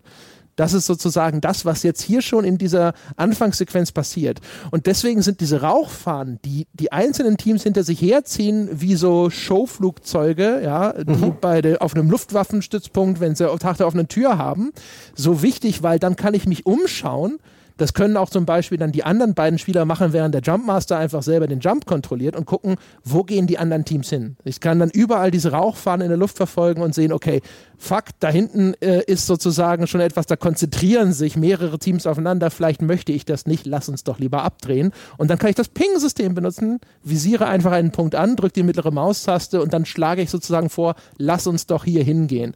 Und andere Teammitglieder können einfach auf die gleiche Stelle klicken und bestätigen das zum Beispiel und stimmen dadurch zu, ohne dass ein Wort gesprochen werden muss. Und das ja. ist ziemlich, ziemlich slick designt. Das muss man ihnen echt lassen. So, jetzt sind ja. wir am Boden. und da geht das Ping-System auch noch richtig nützlich weiter. Am Boden geht es dann eben darum, was auch so ein Battle Royale-Klischee ist, dass alle praktisch nackt landen. Man hat ein paar Nahkampf-Moves, die sind aber relativ schwach und alle rennen los und begeben sich in die diversen Häuser und äh, Gebäude, Points of Interest, äh, wo Loot zu finden ist. Es stehen da auch relativ auffällige Munitionskisten oder Vorratskisten rum und am Boden liegen auch Items. Die sind relativ gut erkennbar. Seltene oder legendäre Items sind color-coded und leuchten auch relativ stark, so dass man relativ schnell sieht, hier ist irgendwie eine, eine, eine, lila Rüstung, die mir ein besonders großes Energieschild gibt, hier liegen Waffen. So ist man die ersten Minuten versucht, möglichst effizient und möglichst ohne auf Gegner zu treffen, eine, ein Gebiet abzufarmen und steht dann vor der Entscheidung, habe ich bereits genügend Items, in welche Richtung geht es weiter? Und auch bei diesen Fragen gibt es das Ping-System. Man kann Gegenstände, wenn man zum Beispiel eine lila Rüstung gefunden hat, hat super gut vier Energieschilder gleichzeitig und man findet ein weiteres lila Rüstungsteil, dann kann man das mit der mittleren Maustaste anklicken und man setzt sozusagen einen Ping auf das Item, den alle Teammitglieder auch sehen auch praktisch in der Spielwelt als kleines Icon eingeblendet. Hier liegt diese lila Rüstung. Im Voice-Chat sagt deine Spielfigur mit einem passenden Voice-Sample, dass da eine lila Rüstung liegt und äh, deine Mitspieler können das dann auch wieder mit der mittleren Maustaste anklicken und sagen, yo, das nehme ich mir. Genauso kann man etwa einen Accessoire-Slot an, anklicken von seiner Waffe. Gibt diverse Waffen in den üblichen Klischees. Maschinengewehre, Assault Rifles, Schrotflinten, SMGs, Pistolen mit ein paar Sonderformen und die haben auch alle diverse Aufsätze, wie das auch so ein Battle Royale Klischee ist. Dann kann man zum Beispiel, wenn, wenn einem ein Magazin fehlt, das leere Magazin anklicken und dein Charakter wird sagen, ich brauche noch ein Magazin für diesen Waffentyp. Und so ist dieses Ping-System tief in das Spiel eingebunden. Es ist erstaunlich kommunikativ. Man kann damit sehr viele verschiedene Dinge ausdrücken. Man kann Gegner markieren, man kann äh, Points of Interest markieren, man kann Türen markieren und stets, in der Regel gibt es die richtige Information. Wenn man die Taste gedrückt hat, hat man noch ein paar mehr Varianten zur Auswahl, ähnlich wie zum Beispiel Battlefield. Aber ich habe noch nie ein Kommunikationssystem in einem Spiel erlebt, was so intuitiv und so nützlich genau das macht, was ich eigentlich gerade will. Das ist eine der großen Leistungen dieses Spiels, die mich erschütternd regelrecht beeindruckt. Echt gut. Das braucht jeder Shooter. Und das ist ja nicht zu Unrecht das Feature, was bei allen Videospieljournalisten gerade hoch und runter geht, als mhm. das Ding muss auf jeden Fall jeden Shooter ab jetzt in dieser Form. Battlefield hat so lange mit der Comrose hin und her getan, bei bestimmten Titeln wie zum Beispiel Battlefield, Bad Company 2 das Ding komplett weggeworfen, weil sie nicht wussten, was sie damit anfangen wollen und auf einmal kommt dieses Spiel daher, was es auf einen Schlag besser hinkriegt, aus dem, vom, vom selben Publisher auch noch. Das ist der Wahnsinn. Die, diese Kommunikation ist nicht nur also es gibt absolute Kleinigkeiten, wie was du schon gesagt hast, kontextsensitiv, das, was du gerade anklickst, ist dann halt relevant. Also hier ist eine Kiste oder wenn die Kiste schon geöffnet wurde, hey, die Kiste ist hier, aber die wurde schon aufgemacht von jemandem, sagt dann dein Spielcharakter. Oder ich kann auf einen Gegenstand klicken, sagt dann eben, hey, hier ist der Gegenstand, will ihn jemand einsammeln. Und wenn ich dann sage, hey, ich würde das gerne einsammeln, klicke ich das auch nochmal an. Ich kann 500 Meter weit weg sein. Ich sehe diese Markierung. Ich äh, gehe mit meinem Mauszeiger drauf, oder also mit meinem Fahnenkreuz natürlich, markiere das auch und sage, ich hätte das Ding gerne. Und das Ding bleibt durch diese 500 Meter markiert, bis ich es aufgehoben habe. So absolute Kleinigkeiten. Ich kann irgendwie über den Hügel kommen. Ich sehe vor den Häusern bei, bei uns, da sind die Türen schon aufgemacht drücke ich diese Taste, wie gesagt, äh, mittlere Maustaste, ist es am PC oder auf der Konsole ist es der rechte Bumper. Äh, halte ich das Ding gedrückt, dann geht das Rad auf. Oben links ist die Anzeige für, hier waren schon Gegner. Dann gehe ich auf dieses Gebiet und sage, hey, hier waren schon Gegner. Dann kommt dann ein entsprechendes ähm, Icon in, in, äh, auf, dem, auf dem Schlachtfeld. Auf der Karte ist es markiert. Wenn ich irgendwie weiter weg bin, kann ich die Karte aufrufen und es da sehen. Und mein Charakter macht einen, macht einen Voice-Shot. Und ich finde auch, sehr toll, wie viel nicht nur diese, diese Commos beziehungsweise dieses Kommunikationsmenü, wie, wie, wie toll und intuitiv das funktioniert, sondern auch, wie das eben Hand in Hand mit den Ausrufen der Spielfiguren passiert. Wenn die Spielfigur beschossen wird, dann sagt ihr das an, hey Leute, ich werde gerade beschossen, kommt und helft mir. Ich muss nichts dazu beitragen. Ich sehe das gerade, dass mein Teammitglied beschossen wird und weiß das, ohne dass irgendwer was gesagt hat. Ich kann, ähm, wenn wir, wenn wir irgendwie Items looten und feststellen, hey, irgendwer ist hier 200 Meter weit weg gerannt und wir sind gerade ein bisschen auseinandergezerrt worden, dann wird eine unserer Spielfiguren sagen, hey, schaut mal auf die Karte, wir sind alle ganz schön weit voneinander weg, vielleicht sollten wir wieder im Team agieren. So viele Kleinigkeiten, die automatisch oder auf Knopfdruck äh, da gesagt werden, die, die da mit dem ähm, Kommunikationsmenü markiert werden können, das Hand-in-Hand-Spielen von dem ganzen System ist der Wahnsinn. Und Battle Chatter wie es ja normalerweise genannt wird, also das Miteinander kommunizieren von Charakteren auf dem Schlachtfeld, ohne dass der Spieler was tut, ist ja normalerweise etwas, was sehr bejubelt wird bei Shootern und der hier schafft auch hier nochmal eine Innovation mit dem gegenseitigen äh, Diskutieren von irgendwelchen Inhalten, die halt eben gerade im Match passieren zwischen den Spielfiguren, während wir auch noch gerade irgendwie kämpfen. Wahnsinn. Ja. ja. Der Battle Chatter ist hier nicht so diese dieses Flavor, das ist kein akustischer Effekt sozusagen, der das alles noch ein bisschen cooler macht, sondern der hat wirklich ähm, seinen Platz, der ist informativ und er sagt auch wirklich genau das, was du in der Regel wissen willst oder ausdrücken willst. Der Klassiker ist die Frage, ähm, sind wir bereits im Ring. Denn typisch Battle Royale, das hatten wir, glaube ich, hier in dem Podcast auch noch nicht erwähnt, schließt sich ein Ring um die Spielwelt mit, dahinter ist eine Todeszone, in der man langsam Schaden nimmt und je weiter dieser Ring vorschreitet, immer mehr. Und dieser Ring schrumpft in verschiedenen Stufen, immer in einem zufälligen Muster über der Karte, sodass alle Spieler zum Bewegen gezwungen werden und dass dann die wenigen Spieler, die am Ende übrig bleiben, eine, nur noch eine kleine Arena übrig haben. Und jedes Mal, wenn einer dieser Countdowns runterläuft und man zum Beispiel weiß, wo der Ring ähm, in der nächsten Phase sein sein wird, dann will jeder Spieler wissen, sind wir im Ring? Und genau das sagt eine Spielfigur in der Sekunde, äh, wo diese Position des nächsten Rings feststeht. Und zwar sagt sie, oh, wir müssen uns jetzt bewegen, der Ring ist ganz schön weg. Oder hey, wir haben Glück, wir sind bereits im Ring. Da spart man sich sogar den kurzen Blick auf die Map, den man normalerweise instinktiv in, der, in, in dem Moment durchführt. Und das finde ich krass, wie hier dieses Feature, was sonst bei Multiplayer-Shootern für mich keinen großen Mehrwert gegeben hat, aus spielerischer Natur, mit Funktionalität aufgeladen wird. Dafür ein, ein, ein, ein Bienchen ins Mutti-Heft der Entwickler. Ja, also es ist doppelt clever. Also zum einen, weil sie irre viele Informationen auf diesem Audiokanal übermitteln. Also wie du schon gesagt hast, ne? wenn, ähm, wenn der Ring noch weit entfernt ist, dann warnen die Figuren so, hey, der Ring wird bald wieder enger gezogen. Wir sollten uns vielleicht langsam mal so ein bisschen auf den Weg machen ähm, in, die, in die sichere Zone wieder. Zum anderen aber auch, weil das in diese Kerbe schlägt, was jetzt in letzter Zeit diskutiert wurde, was prosoziales Game Design angeht. Also es gab ja immer wieder Diskussionen darüber, dass Spiele Probleme bekommen haben, weil ähm, Teile der Community zu sehr am Rumgiften waren.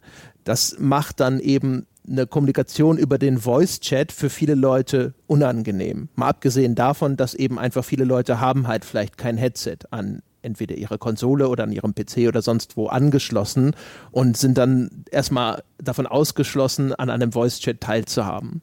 Und das System, das so clever designt ist, erschlägt halt sozusagen beides weil du kannst hier in Apex Legends so effektiv, wie ich sonst noch nie irgendwo erlebt habe, agieren und auch ein Team koordinieren, ohne eben auf einen Voice-Chat zurückzugreifen. Ich schätze, ein Voice-Chat wird trotzdem immer noch von Vorteil sein, aber ähm, die Möglichkeit eben einfach ohne miteinander direkt in Kontakt treten zu müssen. Ja, also das Spiel kann den Menschen vor dem Menschen schützen und stellt aber trotzdem dieses relativ einfach zu bedienende Toolset und diese automatischen Informationen zur Verfügung, die deinem Team erlauben, trotzdem eben als Team zu agieren. Das ist schon echt ziemlich cool. Ja, es ersetzt auch nicht unbedingt den, na, zu großen Teilen, wenn man halt will, aber nicht unbedingt den, den Voice Chat. Also ich benutze noch beides. Ich markiere irgendwelche Ziele und sage dann, Han, äh, hier das und das glaube ich oder das und das habe ich gehört.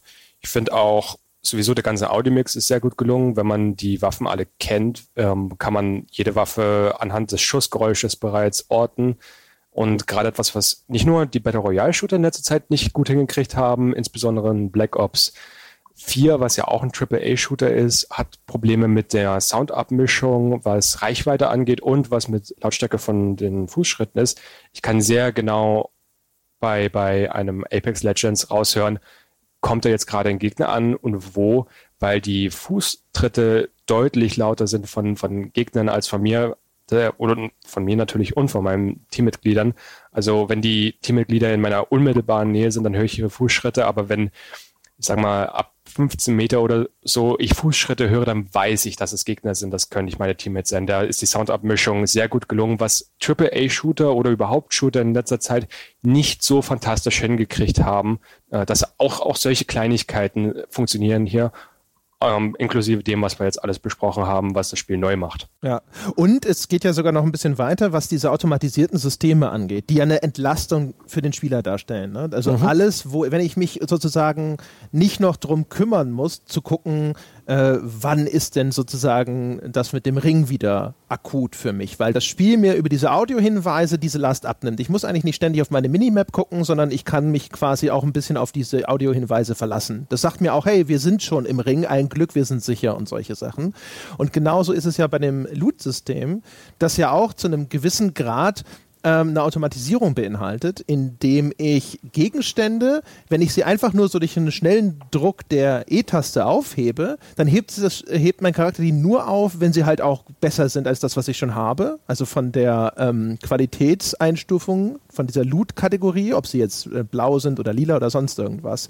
Und ich kann natürlich auch einen sag mal, in Anführungsstrichen besseres Item austauschen durch ein schlechteres, aber das muss ich dann aktiv herbeiführen, das muss ich länger gedrückt halten. Das heißt also, ich kann also rumlaufen, auf diese Taste hämmern mhm. und kann darauf vertrauen, ich äh, tausche nicht ein geiles Item durch irgendeine Scheiße aus. Und alle Zubehörteile werden automatisch ausgerüstet. Jede Waffe wird gleich nachgeladen, wenn du sie aufnimmst. Das nimmt dir so viel Busy-Work ab, die du sonst noch bei sowas wie PUBG manuell durchführen müsstest. Das ist schon echt gut gelöst. Icons zeigen dir an, ob die Munition, die du gerade anschaust, in einer deiner Waffen funktioniert, ob die Add-ons in irgendeiner deiner Waffen kompatibel sind. Wenn du eine andere, bessere Waffe findest, vermeintlich, zeigt es dir an, wie viele deiner auf der aktuell installierten Waffe ähm, auf der aktuell getragenen Waffe installierten Add-ons kompatibel mit der neuen Waffe sind und all solche Sachen. Das ist schon äußerst bequem, aber eben auch keine Neuerfindung. Das hat Black Ops 4 zum Beispiel auch schon so mehr oder weniger drin gehabt. Sehr viele von den Details in, in, Apex Legends sind nicht neu, aber die Art und Weise, wie sie da arrangiert sind, die Details und Features, ist halt schon irgendwie ganz cool. Und die Zusammenführung, ja, ne? also mhm. so dieses, äh, so das Best, das Best of sozusagen, mhm. ne? ein cooles Feature. Äh, wir haben es ja auch schon gesagt, dieses Ping-System, also so ein Spotting, an mhm. sich ist das ja auch nicht neu. Wir in, in Shootern Gegner markieren können und sowas macht Battlefield auch schon lange aber in sozusagen in dieser konkreten Ausführung, in dieser Ausführlichkeit, in diesem, diesem äh, kontextsensitiven äh, Art und Weise, wie das eingesetzt wird, sozusagen. Das ist ein Novum und viele andere Systeme sind halt einfach so, die sind vielleicht sogar noch nicht mal neu. Da ist jetzt nicht nochmal die eigene Innovation oder so ein kleiner Spin mit dabei. Aber es ist jetzt halt alles konzentriert in diesem einen Titel. Ne? Jede coole Komfortfunktion, die du schon mal irgendwo gesehen hast, sozusagen in dieses eine Ding reingesteckt. Ja, und alle Gameplay-Design-Entscheidungen, auch Map-Design, fördern Battle Royale. Also diese Grundidee dahinter. Das ist nicht meine liebste Multiplayer-Spielvariante, aber sie ist eine, die in diesem Spiel halt durch so einen ganzen Blumenstrauß an Designkniffen und Ideen gefördert wird. Beispielsweise die Mobility im Spiel, dass man eben schon die Standard-Shooter-Mobility hat, also Sprinten, Hüpfen, am Boden entlang schlittern, ein relativ griffiges, schnelles Gunplay, aber eben auch relativ agile Sprünge, was auf äh, Dächer klettern und über Zäune springen angeht und die Tatsache, dass man sehr viele Ziplines, also Kabel in den Levels hat, die auch bergauf benutzt werden können, um sich da eben schnell von A nach B zu bewegen. Es gibt diverse Punkte, von denen man eine Art Raketensprung in einen anderen Levelbereich machen kann mit relativ viel, viel äh, Freiheit. Bergab schlittern ist sehr schnell. Die meisten Levelbereiche sehen wie Trichter aus, sodass man immer schnell in die Action reinkommt und dass es generell sehr einfach ist, von A nach B zu kommen. Und sich zu bewegen ist auch einer der Kernkompetenzen in einem Battle Royale Spiel, weil man meistens da endet, wo, also woanders endet, als da, wo man angefangen hat und auf jeden Fall ein bisschen Strecke machen muss. Die sogenannte Rotation. Oh Gott, diese Fachbegriffe.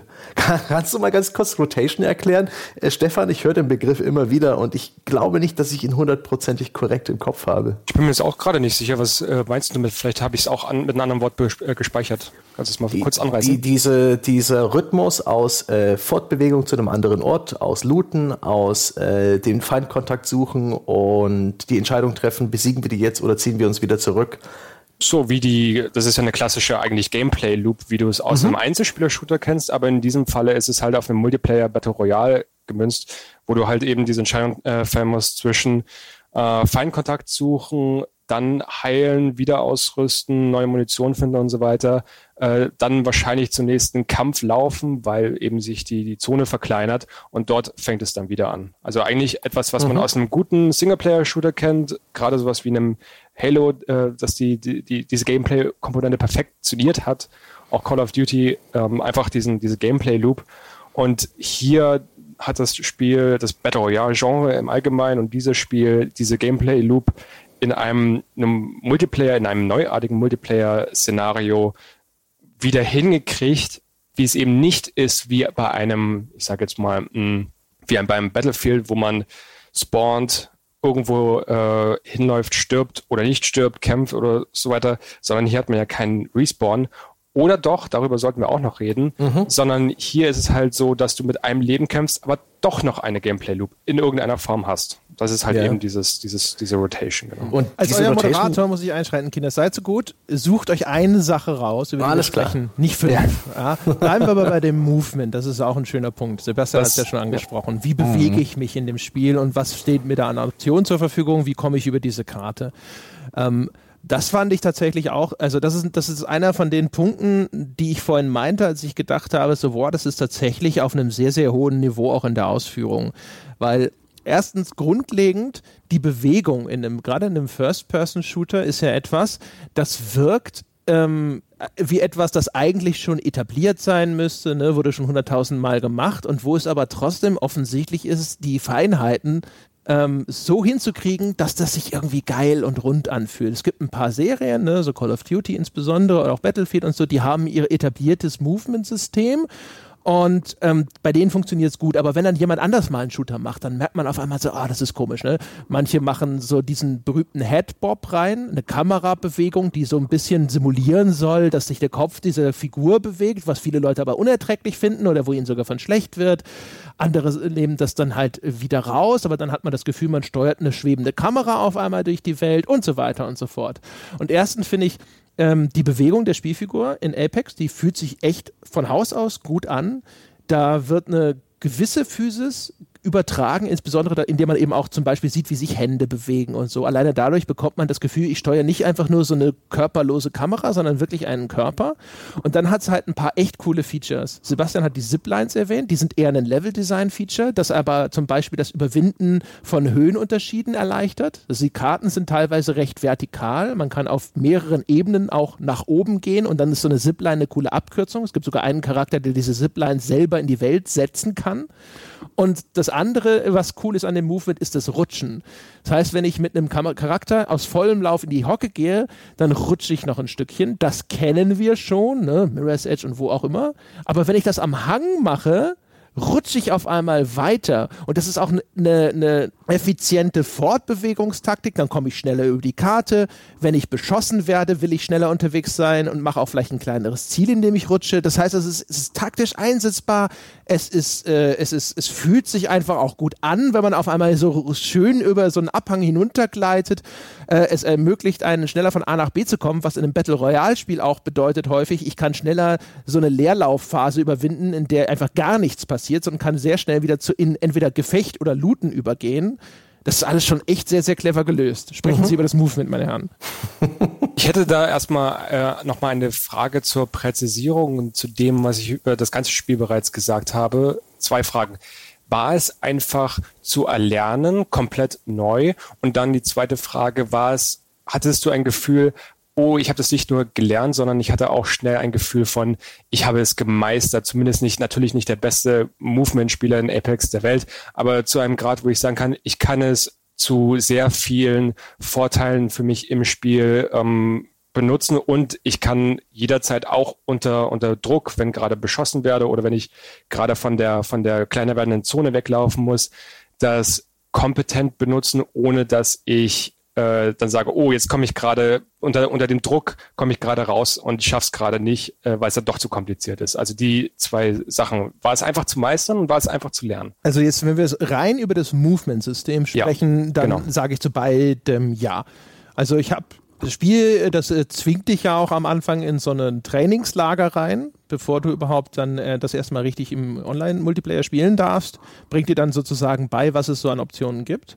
Und dann, also in der ersten Runde zum Beispiel, weil aber auch noch viele andere Faktoren hinzukommen, ähm, da ist es noch so ein, garantiert noch so ein Gefühl zum Beispiel. Also das Rutschen zum Beispiel, bis ich erst so richtig begriffen habe, was ich damit alles machen kann oder sowas, das hat sicherlich ein paar Ründchen gedauert. Aber ähm, ansonsten jetzt, und ich habe meinen Charakter auf Level 8 gespielt, was echt nicht äh, wahnsinnig viel ist, ähm, ich habe schon das Gefühl. Ich fange, fange halt ständig auch an zu denken, so, ach guck mal, ne, hier und dann gehst du vielleicht da lang und dann kannst du hier rutschen. Machst das, du machst das auch ab und zu, finde ich, einfach nur aus Spaß, weil es halt ein echt angenehmes Gefühl ist. Es ist ein bisschen wie in äh, Super Mario Odyssey und äh, auch schon frühere 3D-Marios, wo dieses Rutschen auch möglich war. Es ist halt auch einfach nett, dann in dem Falle in, in Third Person mit Mar Mario so einen Abhang runter zu rutschen und ähm, hier ist es ein cooles Gefühl. Und du merkst halt auch sehr schnell, ach guck mal, ich bin, wenn ich rutsche, sogar schneller, zumindest über eine gewisse Distanz und je nach Gefälle, als wenn ich laufe. Und äh, das passiert dir natürlich, es so Abhänge sind natürlich auch gerne auf offenem Feld. Und da bist du ja schutzlos, da ist keine Deckung. Du willst da schnell weg. Und das Rutschen ist sofort ein Feature, das gibt dir ein Gefühl von schnellerem äh, schnellerer Progression sozusagen in diesem Fortschritt, dem Überwinden von Distanz auf der Karte, als auch von ein bisschen mehr Sicherheit. ich, ich glaube übrigens, dass du das nicht gemeistert hast, André. aber der Stefan hat ja explizit gesagt, es geht nicht darum, dass man darin der Tollste ist, sondern dass man das Gefühl hat, ich, äh, ich, ich habe schon Verständnis dafür, wo, wie ich das zu benutzen habe. Ja, schon. Man, äh, die, die Grundkompetenz hat man sehr schnell drauf, sich da äh, routiniert und, und, und souverän zu bewegen. Aber es gibt halt hier und da sehr viele Details. Wichtig ist zum Beispiel, dass es keinen Fallschaden gibt. Der nimmt sehr viel Schrecken aus diesem ganzen Movement, weil die Levels ja auch zum Teil ein bisschen Vertikalität haben. Und da man halt überhaupt gar keinen Schaden nimmt, niemals nicht einfach nur, weil man aus großer Höhe fällt, ähm, finde ich, keine schlechte Designidee. Das ähm, motiviert eben auch irgendwelche wilden Kletteraktionen oder ein paar Experimente, ähm, weil die schadlos ablaufen, wenn sie schief gehen. Aber es gibt halt hier und da schon noch ein paar kleinere Details, die das, die das Movement angehen. Ähm, viele Charaktere haben Movement-Skills, die, die dann noch ein bisschen Feinheiten reinbringen. Zum Beispiel so ein Grappling-Hook, den man auch noch nutzen kann, um sich irgendwie durch die Gegend zu ziehen. Und es gibt auch so ein paar Kletter-Moves, die man noch erlernen kann oder sich so, ja, eher ist es Routen finden. Schaffe ich es da irgendwie hochzukommen oder muss ich außen rumlaufen? Ich glaube, da ist noch ein bisschen, bisschen Kompetenz drin. Aber ich bin mir sicher, es gibt noch irgendwie ein mega kompliziertes Meta, von dem ich noch gar nichts erfahren habe. Ich finde schon, dass das gesamte Movement fantastisch ist, so wie es sagt, A, vom Erlernen und dann B, auch vom Meistern, dass man sehr viel damit anstellen kann. Ich habe im Vorfeld einfach mal wieder Titanfall 2 ausprobiert und ich würde mich als jemand nennen, der, der sehr, sehr gut Titanfall 2 spielen konnte und nach ein paar Runden Apex habe ich Titanfall 2 angemacht und nee, ich konnte Titanfall 2 nicht spielen. Das ist so hyperkomplex. Muss man auch noch dran erwähnen, es stammt aus dem Titanfall-Universum. Titanfall ist bekannt für Wallruns. Es gibt das Rutschen, aber es gibt keine Wallruns in Apex Legends. Die Wallruns, die man aus Titanfall kennt, sind raus, in keiner Form. Auch nicht mit einem bestimmten Charakter kommt sicher nicht noch irgendeine Legende, die das als passive Fähigkeit hat, aber bisher haben wir keinen Charakter, der das kann. Also ähm, ja, das ist sehr, sehr, sehr entschlackt. Ich finde es ungefähr auf einem Niveau von Call of Duty, also relativ einfach zu lernen, einfach zu handhaben, wenig das rumbackt, aber halt eben durchaus noch ein, ein Niveau höher, weil eben es ein paar Komponenten mit reinbringt, die halt eben äh, Skill mitbringt. Zum Beispiel in einem Call of Duty rutscht du immer gleich schnell und gleich weit. Was haben wir schon geklärt? Man rutscht schneller bergab in Apex Legends und man rutscht so weit, wie der Berg halt eben abwärts geht, also auch dann eine längere Distanz. Man kann in, ich habe auch mal wieder eine Runde Call of Duty gespielt. Äh, in Apex Legends kannst du die Waffe wegstecken. Du hast zwei Waffen auf eins und zwei, wenn man auf die, auf die Tastatur schaut, äh, Taste 1 und 2. Und wenn man die Taste 3 drückt, dann legt man beide Waffen weg, also packt sie auf den Rücken und sprintet dann nur geradeaus. Warum bringt das was? Man läuft schneller. Und man läuft signifikant schneller. Es fühlt sich dann so ein bisschen eher an wie ein Mirror's Edge. Auch sowas hat ein Call of Duty nicht. Ich habe Call of Duty angemacht, habe die ganze Zeit die 3 gehämmert, passiert nichts. Das ist so ein angenehmes Bewegungsgefühl, wenn man lossprinten will. Man drückt halt eben die 3 und man läuft auf einmal noch mal ein Stück schneller aber halt eben hat, kein, hat die Waffe nicht in der Hand. Das heißt, man muss halt aufpassen, ob man äh, direkt um die Ecke läuft und da stehen dann Gegner und hat dann keine Waffe in der Hand. Das kann, das kann ärgerlich enden. Aber ja, das ist noch eine Skill-Komponente. Und wie alles, was wir jetzt besprochen haben, da steckt halt viele Kleinigkeiten drin. Aber was ich halt gesehen habe von einem, von einem Titanfall 2, ist es nicht so überkompliziert und extrem auch bestrafend, wenn man es nicht unbedingt kann. Wenn man keinen, wenn man nicht die Taste 3 benutzt, um schneller zu sprinten, dann hat man keine riesigen Probleme. Man muss halt aufpassen äh, vor, dem, vor der Zone, wenn sie halt eben kleiner wird. Und vor Feindfeuer sollte man ein bisschen äh, achten, aber man muss das nicht beherrschen. aber es hilft, das, das Spiel besser zu können. Ähm, es hilft halt eben, dieses Rutschen zu perfektionieren, gerade wenn man auch noch Bunnyhoppen dazu benutzt. Man kann Bunnyhoppen bedeutet, dass man von Sprung zu Sprung zu Sprung, eben wie ein, wie ein Häschen quasi, daher kommt der Name, hüpft. Und was man macht in Apex Legends, das gab es auch schon in Titanfall, das haben sie übernommen. Man rutscht abwärts, wird schnell, springt in dem, in dem Rutschen und man behält die Geschwindigkeit bei dann sobald man aufkommt, springt man so, äh, sofort wieder weiter und so weiter und so weiter. Versucht immer bei jedem Aufkommen zu springen, dass man kein Tempo verliert und so kann man auch nach dem Rutschen noch ein bisschen Geschwindigkeit behalten. Das ist, wenn man es kann, extrem mächtig, ähm, aber das ist halt eine Sache, die man nicht können muss. Und das ist halt auch wieder so eine Sache.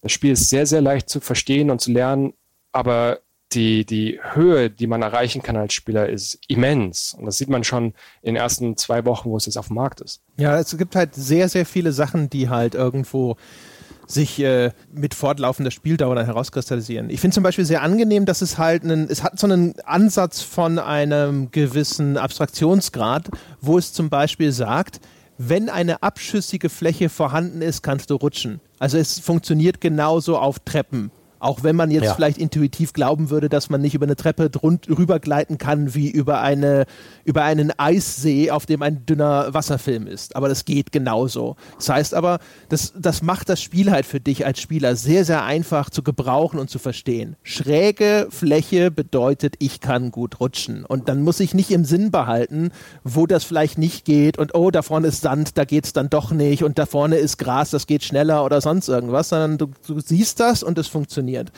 Und viele von den Sachen sind halt dann auch sehr intuitiv erfassbar. Ne? Wenn der Hang auf einmal abflacht, dass deine äh, Geschwindigkeit langsamer wird oder sowas und wenn du schon lange am Rutschen bist. Aber eben nicht überkomplex, sondern du sitzt so da und denkst dir, oh, da ist alles schlammig, kann ich da auch rutschen? Ja, du kannst ja auch im Schlamm rutschen, das macht überhaupt. Ist ja auch viel gecolorcoded. Türen sind rot. Also du musst nicht nachdenken, kann ich die Tür aufmachen oder nicht. Nein, wenn es rot ist, dann kannst du da durch.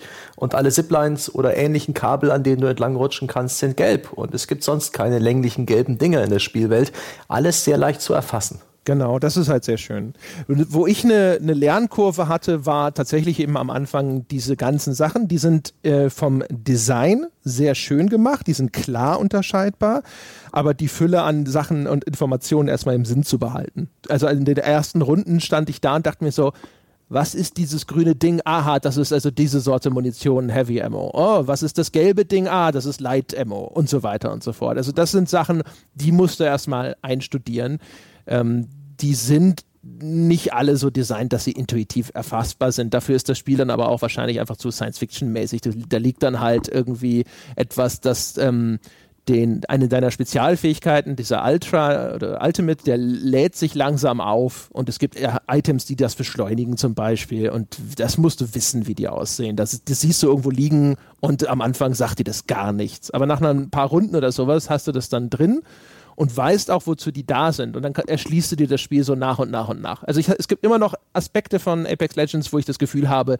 die kommen in meinem Spiel nicht vor oder viel zu wenig vor. Insbesondere sinnvoller, taktisch kluger Einsatz von eben diesen Spezialfähigkeiten weil dafür bin ich ja noch ein viel zu großer Idiot geblieben, die ganze Zeit. Ne? Wenn ich dann gerade auch noch, wenn unter Gegnerbeschuss und das ist irgendwie stressig und sonst was und dann soll ich dran denken und dann habe ich vielleicht auch vorher nicht die Standardfigur. Ich habe am meisten mit Bangalore gespielt, aber die anderen Figuren sind mir häufig noch fremd und dann ist so, äh, was kann der eigentlich? Äh, oh shit, nichts wie weg. Also da ist so eine gewisse Einarbeitung notwendig. Aber sehr viele Aspekte von dem Ding sind halt echt, finde ich, ähm, recht klug. Also das Rutschen insbesondere, weil das funktioniert irgendwie so wie ich es erwarte. Also ne, sobald ich erstmal so ein Gefühl dafür bekommen habe, wie es jetzt tatsächlich in dieser virtuellen Welt umgesetzt wird. Ne? Aber dann so, oh ja, hier wird es flacher, jetzt werde ich langsamer, jetzt stehe ich besser auf und fange wieder an zu rennen, weil dann bin ich schneller.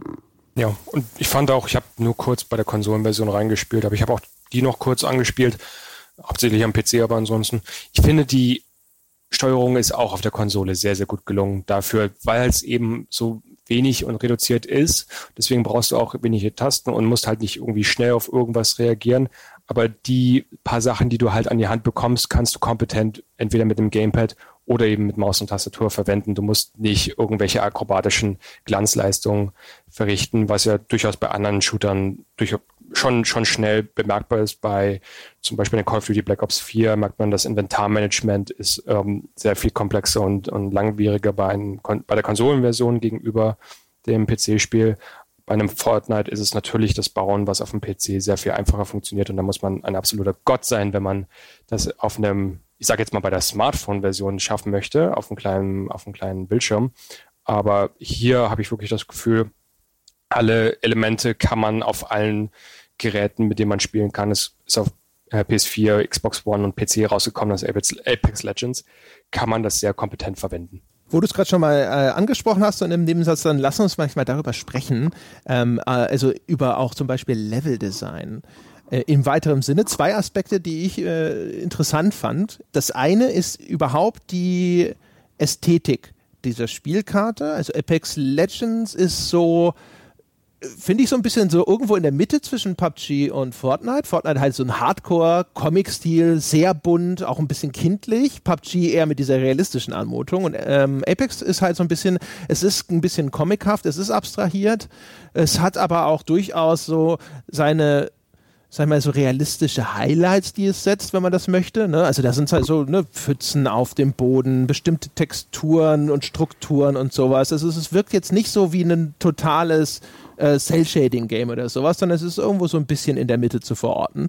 Und was ich daran interessant fand, ist, ähm, die Karte von ihrer Ästhetik ist so ein bisschen Wüste, Schrägstrich Tundra. Also ne, sehr felsig, hier und da mal mhm. so ein mhm. paar Grünflächen und ansonsten aber auch hier Sand, getrocknete Erde und so. Und ähm, ich hatte das Gefühl, das ist nicht nur etwas, was halt hübsch aussieht, sondern vor allem, das ist clever gemacht, weil die einzelnen Farbkontraste darin sind so klar. Ich habe das Gefühl, das ist ein Spiel, wo ich zum Beispiel eben Gegner sehr schön identifizieren kann, mhm. weil es sind eben helle Farben in der Umgebung, die zum Einsatz kommen. Ein etwas helleres Grün, äh, diese Sandfarbtöne und sowas. Und dann hast du diese dunklen Gegnersilhouetten. Also das, das Erkennen von dem, was relevant ist in dieser Spielwelt, das fand ich ziemlich cool gelöst, muss ich sagen.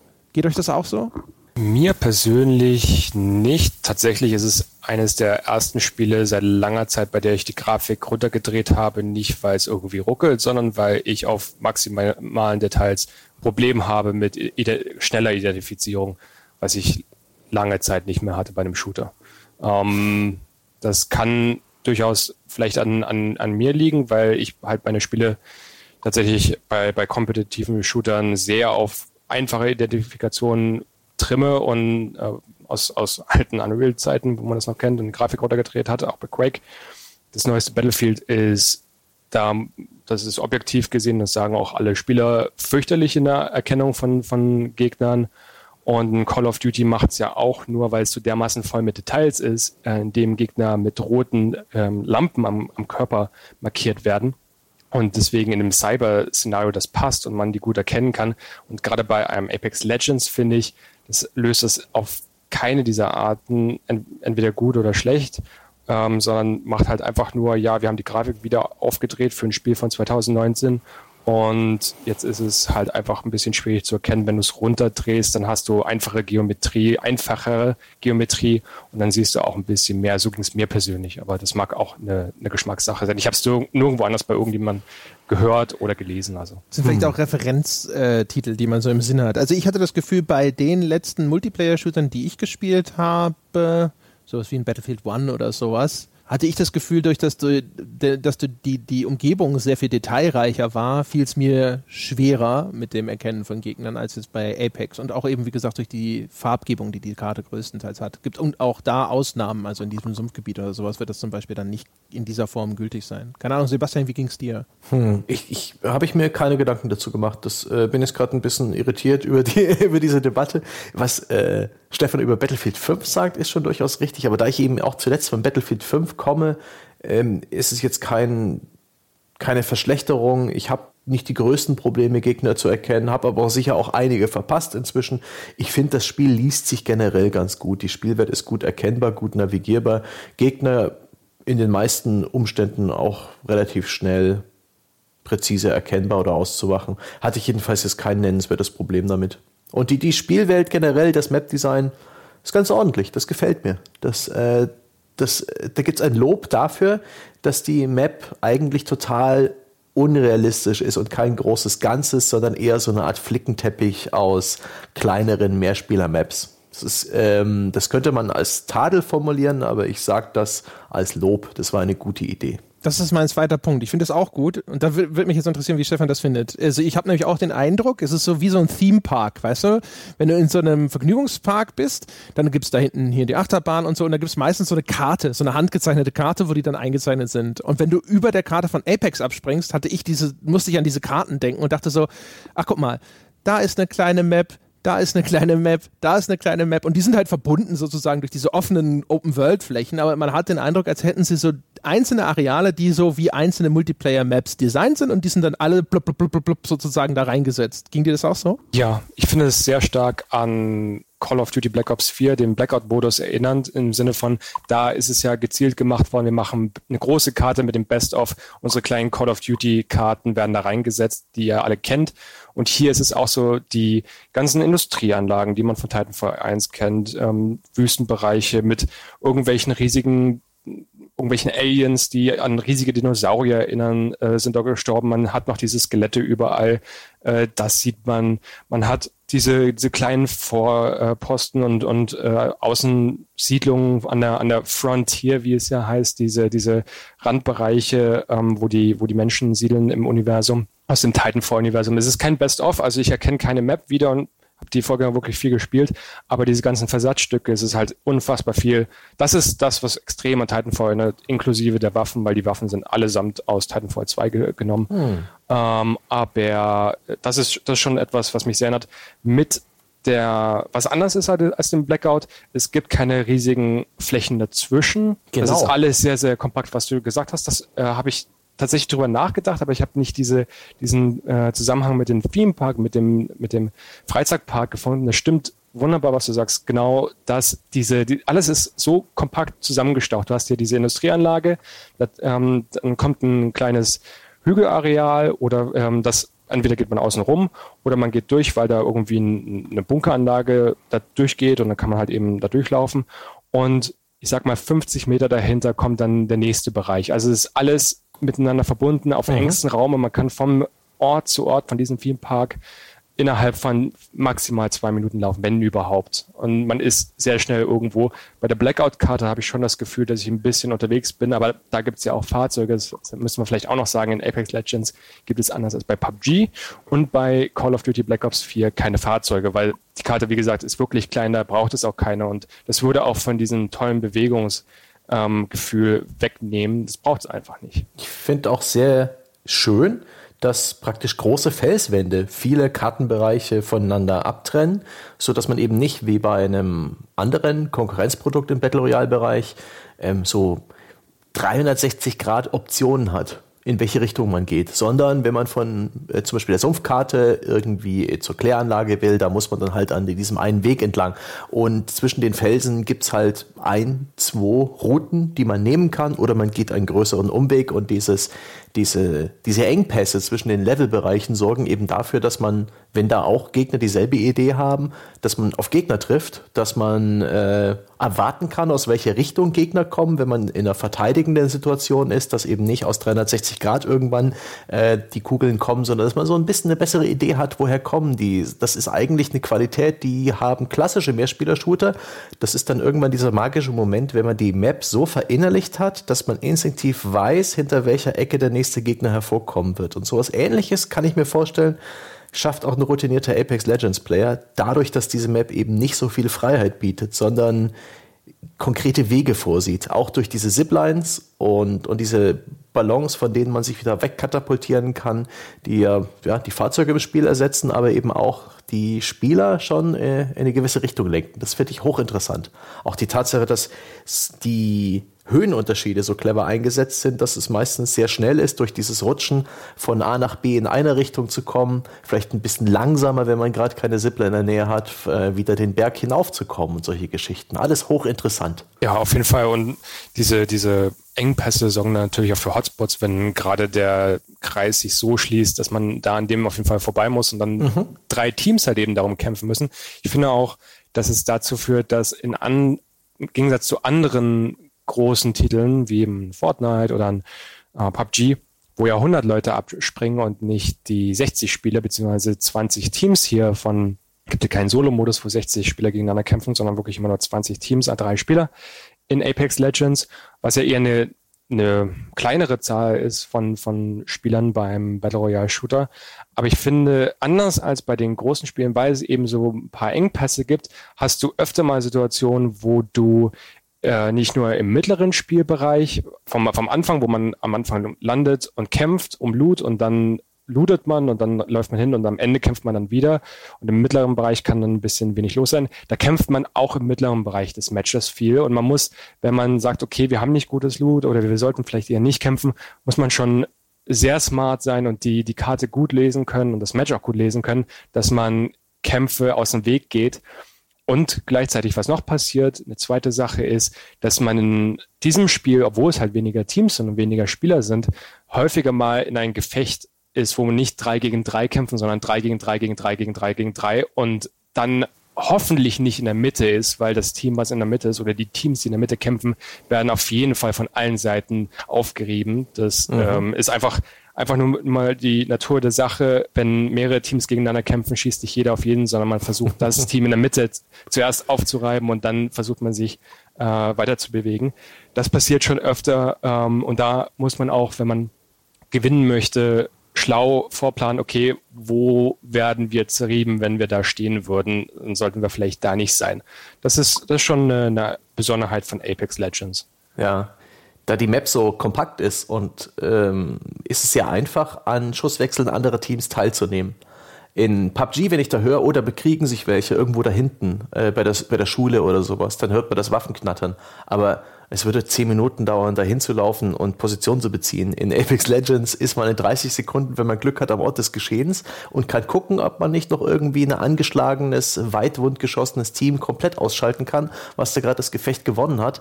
Und das sorgt für eine ganz interessante Dynamik. Ich habe auch den Eindruck, dass Leute, die gut spielen. Ich habe mich da im, im, Rahmen dieses Twitch-Turniers auch mal zugeschaut, ähm, wie, wie halt geübte Spieler sowas spielen und habe gestaunt darüber, wie ultra aggressiv und schnell die gespielt haben, wie schnell sie von A nach B gelaufen sind, wie aggressiv diese erfolgreichen Teams ähm, andere Gegner gesucht haben, um sie eben äh, zu besiegen. Und das ist ja auch diese Loot-Ökonomie. Äh, Teams sammeln den Loot, der in den Levels rumliegt, auf und äh, binden diesen guten Loot, ähm, sie sortieren ihn. Ähm, der Beste kommt an den Player-Character und wenn der abstirbt, bleibt so eine Kiste übrig, auch wunderbar color gecodet. Das heißt, wenn da ein goldenes Item drin ist, ist die Kiste auch gleich ganz golden. Und durch das Abschießen von Gegnern hat man die effizienteste Methode, an guten Loot zu kommen. Und das fand ich sehr interessant, dass die so einen aggressiven, ähm, auf Player-Kills ausgelegten Rhythmus hatten. Das lag sicherlich aber auch daran, dass da für dieses Tournament Punkte gezählt wurden, nicht bloß für Spielgewinne, mhm. sondern auch für Player-Kills. Aber das fand ich äußerst interessant. Ich finde auch, das Spiel unterstützt ja, ja lass mich das vielleicht als, äh, als Einleitung bitte. sagen und dann darfst du, Stefan. Ich glaube nämlich, ähm, das ist tatsächlich so ein Mechanismus, dem, mit dem sie versuchen, einem Problem zu begegnen, das das Battle Royale-Genre so aus meiner Perspektive immer inhärent hat. Nämlich, dass eine defensive Spielweise äh, im schlimmsten Falle die absolut optimale Spielweise ist. Also es geht ja darum sozusagen, das gesetzte Spielziel ist es, als letzter übrig zu bleiben oder jetzt in diesem Falle als das letzte Team übrig zu bleiben. Und eine effektive Maßnahme ist jetzt natürlich erstmal die anderen Teams in Ruhe zu lassen, dass sie sich gegenseitig umbringen weil, ne, wenn ich am Schluss nur ein Feuergefecht gewinnen muss, ist meine Chance höher, als wenn ich zwischendrin fünf gewinnen muss. Und ähm, aber das ist genau die Art zu spielen, die die langweiligste ist. Also wenn wir haben das einmal gemacht, Sebastian mhm. und ich, ja, wo ich ihn gezwungen habe, so mit mir in einem Haus auszuharren und einfach zu warten. Wir waren ungefähr in der Mitte, auf der diese diese Zone zusammenschrumpfen würde, und es war klar, wir müssen uns deswegen nicht bewegen. Also sitzen wir einfach in der Hütte und warten mal ab. Und jetzt sind wir tatsächlich auch sogar mit Zweiter geworden jetzt in dem Falle. Und dann habe ich schon so ein bisschen gedacht, so boah, äh, ist es vielleicht ähm, am Ende so ein Fall, wo die optimale Spielstrategie aber eine stinklangweilige ist. Ähm, aber Apex macht ja so ein paar Sachen, um dem zu begegnen. Und ich glaube, dass äh, die Tatsache, dass wenn du einen anderen Spieler abschießt, dass diese Box liegen bleibt, in der sein gesamtes Loot drin ist und du kannst dir das zunutze machen, ist halt eine Maßnahme, um ein aggressiveres Spielen zu fördern. Weil eine der effektivsten Arten sozusagen, sehr schnell Loot zu bekommen, ist halt, andere Teams zu besiegen. Und dann bleiben deren Kisten da liegen und du musst schon echt Pech haben, dass da nicht dann doch noch mal einer dabei gewesen ist, der gerade einen besseren Helm hatte als du, der, der eine, eine, Waffe hatte mit einem Accessoire, das du gut gebrauchen kannst, oder sei es auch nur, dass er die Munition hat, die du gerade gebrauchen kannst. Also das ist so eine von den Maßnahmen, wo ich das Gefühl habe, auch zum Beispiel diese, dieses äh, Battle Royale Standard Feature, dass die Spielkarte sich immer weiter verengt. Das ist, soll ja auch die Leute sozusagen dazu zwingen, auf engerem Raum aufeinander zu treffen, damit nicht alle in ihrer Hütte hocken und jeder sagt, nee, komm du doch, ja, ich warte hier, mach du den erst, die erste Bewegung. Ähm, wie geht's dir da, Stefan? Hast du das Gefühl, dass äh, Apex tatsächlich ein Spiel ist, dass es geschafft hat, dass ein aggressiveres Vorgehen tatsächlich wirklich lohnenswert ist, dass die Leute nicht so defensiv spielen? Ja, tatsächlich, da würde ich einsteigen. Das ist ein sehr guter Punkt. Ich finde halt eben, durch das, was ich gesagt habe, zum Beispiel im mittleren, im mittleren Spielbereich, dass man noch häufiger gegeneinander kämpft und auch nicht extrem bestraft wird, sondern äh, mittlerweile ist es auch anders, aber da musste Call of Duty Black Ops 4 ein bisschen gepatcht werden, war äh, das größte Problem von diesem Spiel eben, dass man nur, wenn man, wenn man gekämpft hat, äh, Items und äh, Dinge verlieren konnte, zum Beispiel die Rüstung, immer abgenutzter wurde und es sich deswegen nicht gelohnt hat, weil man zum Schluss keine reparierte Rüstung finden wird. Also sollte man die Rüstung aufheben, was macht man? Eh nicht kämpfen. Und das wurde halt eben gepatcht, dass man jetzt reparieren kann. Ich schweife ab. Der, der Punkt ist, diese ganzen Shooter haben alle ein Problem mit, wie du es schon sagst, ähm, bloß nicht aggressiv kämpfen, sondern ein, ein Loot zusammenkriegen, das zumindest gut genug ist, von dem ich weiß, dass ich äh, damit gewinnen kann, im besten Falle. Und dann äh, versuche ich auszuharren. Und hier ist es halt so, es gibt ein paar Sachen, die, die sehr dazu mich bewegen, zu kämpfen. Ähm, dass Gebiete schneller gelootet werden von, von anderen Leuten. Wenn ich da durchlaufe, ist alles gelootet. Das heißt, ich brauche nicht mehr viel nach Items auf dem Boden suchen. Ich weiß, dass die Gegner sie haben. Wenn ich sie haben will, muss ich sie von Gegnern abnehmen. Ähm, durch diese engen, engen Level. Ich finde auch, was sie hinkriegen, ist äh, sowas wie Supply Drops in anderen Spielen, gerade in Call of Duty, aber genauso wie in einem PUBG. Ähm, da gibt's immer die besten Items in diesen Supply Drops. Äh, die sind relativ schwierig zu kriegen, weil sie auf, irgendwo auf offener Fläche angekündigt werden. Äh, dann kommt halt ein Flugzeug, wirft einen Supply Drop ab und dann segelt der zu Boden. Jeder weiß, wo das ist. Wenn ich dahin laufe, bin ich ähm, wahrscheinlich auf offener Fläche, weil eben die so weitläufige Karten haben. Dann kann mich jeder abschießen, während ich das loote. Die haben die besten Items, aber das Risiko ist extrem. Und hier hast es so, die Supply Drops kommen in diesen, in diesen Canyons, in diesen Theme Park Canyons, wo halt eben alles ein bisschen abgesperrt ist. Und ich kann mir sicher sein, dass ich mit einer hohen Chance nicht beschossen werde von meinem Team. Und wenn ich beschossen werde, dann habe ich ein Team um mich rum, äh, das schnell gucken kann. Diese Supply Drops sind auch durch das schnelle Loot-System innerhalb von einer halben Sekunde vielleicht, vielleicht zwei Sekunden gelootet, weil nur drei Items drin stecken, die äh, sofort auf dem Boden erscheinen neben dem Supply Drop. Und ich muss die Dinger nur anklicken, fertig, äh, bin, bin im Looten fertig und kann, kann weiterlaufen. Ich muss nicht ewig dort sitzen bleiben, mein Inventar durchkramen, was ich jetzt austauschen möchte. Das ist ein fantastisches System. Dadurch ähm, habe ich keine Angst, auch um Loot zu kämpfen, um, um anderes Loot zu bekommen. Und dasselbe gilt dann auch eben für diese ähm, Death-Boxes, also diese Boxen, die andere Spieler dann hinterlassen mit ihrer Ausrüstung. Ähm, meiste Zeit, da bin ich mir nicht sicher, warum. Die meiste Zeit in anderen Spielen funktioniert das ja auch. Aber wenn ich da jemanden abschieße auf offenem Feld, bin ich sehr dazu geneigt, nicht auf dieses offene Feld zu gehen und auch dann zu looten, weil eben jemand anders das gesehen oder gehört haben könnte und mich dann abschießt, weil und das auch so lange dauert. Und hier weil ist du halt nicht so, weißt, ob es ja. sich lohnt, weil der ja. halt hinten in PUBG eine, eine braune Kiste hinterlässt. Du hast keine Ahnung, was hat da drin. Und da, wenn die Kiste golden leuchtet, weißt du, okay, ich werde mir diese fucking Kiste holen, denn da ist ein goldenes Item drin. Und das Ganz ist schon genau. irgendwie cool. Und in PUBG kann seine Rüstung zerschossen sein. Höchstwahrscheinlich ist sie das, weil du hast ja auf ihn geschossen. In Apex Legends sind die Rüstungen und die Helme die verschleißen nicht. Da kannst du eine goldene Rüstung aus einem erschossenen Gegner rausnehmen und das ist eine goldene Rüstung. Sofort äh, volle Gesundheitsbalken, also volle Schildbalken und dazu noch das Perk, das goldene Items mitbringen. Deswegen ist man so motiviert dazu, Gegner zu, zu looten. Mehr genau. noch als die Umgebung. Ja, als kurze Erklärung, ähm, die verschleißen natürlich, wenn du sie selber besitzt. Es gibt Items, mit denen du so ein Schild wieder aufladen kannst, aber Treffer senken dein Schild und das bleibt dann auch gesenkt. Aber was Sebastian meint, ist, wenn du das aus dieser Kiste rausholst, dann ist es egal, ob der Gegner schon Treffer eingesteckt hat. Du kriegst immer, wenn du dieses Item mhm. aufnimmst, wieder selbst volle Schildenergie. Das ist halt ein, ein, sehr schönes System und wie gesagt, man lootet auch, wenn man, wenn man ein bisschen Erfahrung hat und dann einfach zu den Gegnern hingeht. Ich glaube, ich loote nicht länger an einen Gegenspieler als zwei bis drei Sekunden, einfach nur, weil auch diese Farbkodierung, hey, äh, da ist ein blauer Aufsatz, ich habe schon einen blauen Aufsatz, also wird der mit einem so ein Stoppschild ist auf dem drauf, das sagt mir, ich brauche das Ding nicht, aber der hatte auf der zweiten Waffe einen lila Aufsatz, den könnte ich gebrauchen, der ist nämlich äh, eine Stufe besser als der blaue. Und der wird nicht mit einem Stoppschild markiert, ich drücke einmal drauf, sofort ist er auf meine Waffe ausgerüstet, ich muss nichts mehr machen. Und ähm, ich gucke mir die Liste an, drücke auf alles, was kein Stoppschild hat, bam, bam, bam, fertig. So. Und das ist das ist halt so schlau und schön gemacht und man muss halt nicht viel über diese Dinge nachdenken und dann ist es halt eben einfach ein, ein gutes Gefühl, ein schnelles Gefühl einfach zu looten und deswegen ähm, ja, habe ich auch keine Angst davor, nach einem Feuergefecht äh, mich auszurüsten. Das ist halt das Problem, diese äh, auf der einen Seite halt eben verliere ich, möchte ich nicht. Und auf der anderen Seite, wenn ich einen Kampf gewonnen habe, möchte ich aber auch eigentlich nicht looten, was ja eigentlich das Glücksgefühl wäre, ich kann jetzt dann Ausrüstung benutzen und vielleicht kriege ich was Besseres und bin dann noch besser ausgerüstet, als ich auch vorhin schon war, wo ich den Kampf gewonnen habe, was ja ein großer, ähm, ich sag mal, eine ein Ausschüttung von Endorphinen im, im Match bedeutet, äh, was ich halt in anderen Spielen oft nicht habe, weil ich mich nicht traue, äh, rauszugehen, weil ich schon weiß, dass ich beschossen werde. Hier ist es so, ja, auf jeden Fall hole ich mir jetzt das Loot mit, mein, mit meinem Trupp und dann können wir weiter kämpfen. Oft auch in anderen Feuergefechten. Und dann zum, zum Feuergefecht zum Schluss, ist oft meine Taktik, mit der ich ganz gut fahre. Man sieht ja oben rechts eingeblendet, wie viele Squads noch am Leben sind. Mhm. Und dann, wenn dann wir bei vier oder drei sind, dann sage ich so, okay, jetzt äh, gehen wir mal ein bisschen ruhiger vor und hören auf Schüsse. Wenn wir Schüsse hören, dann wissen wir, dass die letzten Squads miteinander kämpfen. Dann gehen wir rein und sind dann die lachenden Dritten, die die letzten ausschalten, die niedrig geschossen sind. Funktioniert super.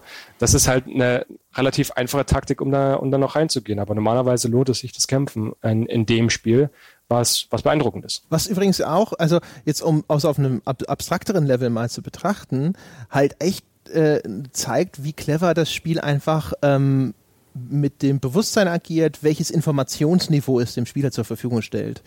Also wie Stefan schon gesagt hat, dadurch, dass da eine sehr klare Ikonografie ist, wenn ich diese Kisten, diese Deathboxes aufmache mhm. von einem getöteten Spieler, ich sehe sofort, was ich wirklich gebrauchen kann, zack, zack, zack, und da kann ich schnell looten. Und äh, ein weiteres Element zum Beispiel, wo man sieht, wie das Spiel Informationen einsetzt, um es interessanter zu machen, da hat mich Sebastian darauf aufmerksam gemacht, ist, dass es nämlich diese, es gibt zwar diese Anzeige, es sind noch so und so viele Teams über mit so und so vielen Personen, aber ganz am Schluss, wenn nur noch ganz wenige Teams äh, übrig sind, dann fällt die Information weg, wie viele Personen sind denn noch da. Das heißt, dann wird mir die Information entzogen, sind diese Teams noch vollständig? Sind das alles noch, sind noch alle drei am Leben? Oder sind das schon runtergeschossene Teams, wo vielleicht nur noch ein oder zwei Leute drin sind? Ja, es, hat viele so nette kleine Details. Die Entwickler sind sich sehr bewusst, wie Battle Royale letztendlich funktioniert und wie einzelne Designentscheidungen hier vielleicht wie das Zünglein an der Waage wirken. Es strotzt voller so kleiner, netter Details. Und äh, deswegen macht es Spaß, drüber zu reden. Auch wenn ich halt, ich sage es jetzt zum dritten Mal, Battle Royale eigentlich gar nicht so gern mag. Ich habe es sehr gemocht, mir dieses Spiel zu betrachten, es zu spielen und diverse Aspekte daran zu entdecken und zu recherchieren und auszuprobieren. Super gut. Ich finde es übrigens krass, dass wir jetzt 90 Minuten über einen Shooter sprechen, ohne über den Shooter-Part zu sprechen. Ich wollte gerade überlenken, äh, insofern, als dass ich sagen wollte, etwas, das ja auch vielleicht dazu beiträgt, dass äh, Apex so ein bisschen auch ein aggressiveres Vorgehen fördert, ist erstens, es hat diese Wiederbelebungsmechanik, über die wir mhm. gleich mal sprechen können. Und zum anderen, und jetzt Stefan, korrigier mich, aber ich habe das Gefühl, es hat auch eine vergleichsweise hohe Time to Kill, wie man sagt. Also das heißt, also man kann relativ viele Treffer einstecken und du musst oh ja. auch relativ viele Kugeln in einen Gegner versenken, insbesondere wenn der gut ausgerüstet ist, auch noch mit Schilden, bevor der umkippt. Was aber umgekehrt natürlich für mich, wenn ich vernünftige Ausrüstung habe, bedeutet, ich kann mich auch eher trauen, ein Feuergefecht ähm, anzutreten, weil ich nicht nach drei blöden Treffern, weil ich ein winziges, nur ein winziges, äh, eine winzige Fehlertoleranz habe und ich einfach durch blödes Pech einfach ganz schnell ausgeschaltet werden kann. Ja, man kann einige Sachen machen, um, um länger zu überleben in dem Spiel, da hast du vollkommen recht. Die Time to Kill ist hoch, was oft äh, nicht nur ein bisschen unterschätzt wird, ist die, die grundsätzliche Time to Kill, also wie schnell Leute umfallen bei Beschuss, sondern ähm, die Waffen sind auch relativ schwach, wenn sie nicht mit Upgrades versehen werden. Hm. Jede, jedes ähm, vollautomatisches Gewehr hat ähm, oder, oder Maschinenpistole, das sind die Maschinenpistolen genauso wie die Sturmgewehre, hat 18 Schuss im, im Magazin. Wenn du es upgradest, dann hat es wie ein normales Sturmgewehr, was man kennt, 30 Schuss. Äh, es gibt natürlich unterschiedliche Magazingrößen, das heißt also, du kannst es von 25 Kugeln, 28 Kugeln, 30 Kugeln in verschiedenen Stufen verbessern, je nachdem, welches Magazin, welche, Magazinerweiterung man gefunden hat. Aber eine Standardwaffe hat halt wenig Schuss im Magazin, gerade für ein Sturmgewehr, was man aus anderen Shootern anders gewohnt ist. Und dann ist man halt mit äh, Nachladen schnell beschäftigt in 60, wenn man nur 60 Prozent der eigentlichen Munition hat, die man von anderen Shootern gewohnt ist. Ähm, und dann dauern die Feuergefechte halt relativ lang. Es gibt wenige extrem tödliche Fähigkeiten, auch so ein gibt einen Luftschlag, den Bangalore zum Beispiel hat. Auch der Gibraltar hat einen Luftschlag, mhm. ähm, der ein bisschen anders funktioniert. Auch wenn man in denen drin steht, wird man nicht unbedingt gekillt. Man verliert einiges an Lebenspunkten, aber wenn man nicht äh, sich von, von ein paar Schlägen von diesem Artillerieschlag treffen ist, sondern von ein oder zwei hat man immer, steht man immer noch. Also es ist nicht irgendwas in dem Spiel, was einen sofort killt, was ja zum Beispiel auch bei anderen Multiplayer-Shootern ein bisschen kritisiert wird. Ähm, zum Beispiel in den Call of Duty nicht im Blackout-Modus, aber im normalen Multiplayer-Modus vom, vom Black Ops 4 ist es so, dass du ein paar Fähigkeiten hast. Diese Specialist-Fähigkeiten sind relativ stark in der Kritik, weil sie so unfassbar mächtig sind. Mhm. Du kannst ein fantastischer Spieler sein, der äh, 30 Kills am Stück schafft, ohne abgeschossen zu werden. Dann kommt ein Anfänger mit einem Granatwerfer um die Ecke und killt dich mit einem einzigen Schuss, wogegen du nichts machen kannst. Ähm, das ist halt in diesem Spiel anders, selbst mit den mächtigsten Fähigkeiten oder mit den mächtigsten Waffen. Ähm, hier, hier kannst du dich halt eben trauen, ja. Das ist ein verdammt guter Punkt. Hab ich, den habe ich so noch gar nicht in meinen in, in meinen Kopf jemals so gehabt, diesen Gedanken, aber es stimmt, es gibt nicht die übermächtige One-Hit-Kill-Waffe. Man findet auch goldene Waffen manchmal, diesen Support-Drops, die sind dann halt ein bisschen stärker, was aber wieder ausgeglichen dadurch wird, dass sie mit begrenzter Munition daherkommen, wenn ich das richtig verstanden habe.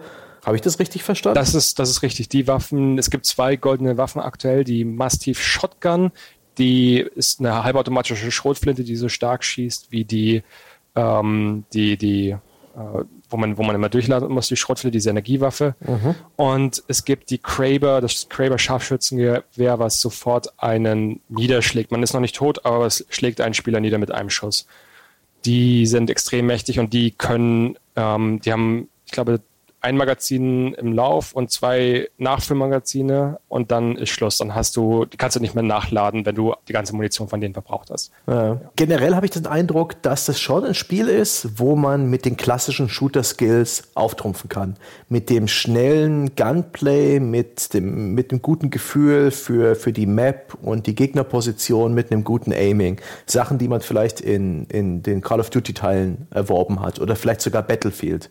Ich habe das Gefühl, hier sind eh Oldschool-Skills schon mehr wert als zum Beispiel in einem Fortnite oder in einem PUBG, wo ein anderes Metaspiel herrscht. Und ich bin schlecht darin. Aber das ist so mein Bauchgefühl. Wie, wie schätzt du das ein, Stefan? Ich würde schon sagen, dass gerade auch diese, diese langsame Time to Kill sagt ja dann auch, hey, ich bin ein Teamshooter. Wenn du einen Gegner nicht tot kriegst, warum probiert es denn nicht zu dritt? Und dann ist das, was ich, was ich oft merke, wenn wir in Feuergefecht unterlegen sind, war es nicht, dass ein Spieler irgendwie einen Mist gemacht hat, sondern dass die drei Spieler nicht zusammengearbeitet haben. Es ist sinnvoll, zu dritt zu sagen, okay, wir ziehen uns jetzt zu dritt zurück und heilen hoch oder, oder benutzen die, die Schildaufladefähigkeiten. Oder wir sagen, okay, wir gehen jetzt zu dritt rein, einer schlägt die Tür auf und wir drei stürmen den Raum, schießen einen Gegner nieder, schießen den zweiten Gegner nieder, schießen den dritten Gegner nieder, dann haben wir den Squad ausgeschaltet, anstatt dass wir hier One-on-One-Action machen und versuchen, uns irgendwie da durchzuhangeln. Weil eben äh, das, das so schwierig ist alleine, dann versucht es halt zusammen. Und die andere Geschichte ist, wenn du halt wirklich, wirklich gut bist in diesen Shootern, ähm, weißt, wann du dich zurückziehen musst, wenn du äh, pushen kannst, wenn du sehr gut zielen kannst und auch ein paar Kopftreffer in, in ein einzelnes Magazin unterbringen kannst, dann ähm, lohnt es sich auch mal alleine irgendwo reinzugehen, weil du weißt, okay, kann ich diesen Kampf jetzt gerade schaffen? Ja oder nein?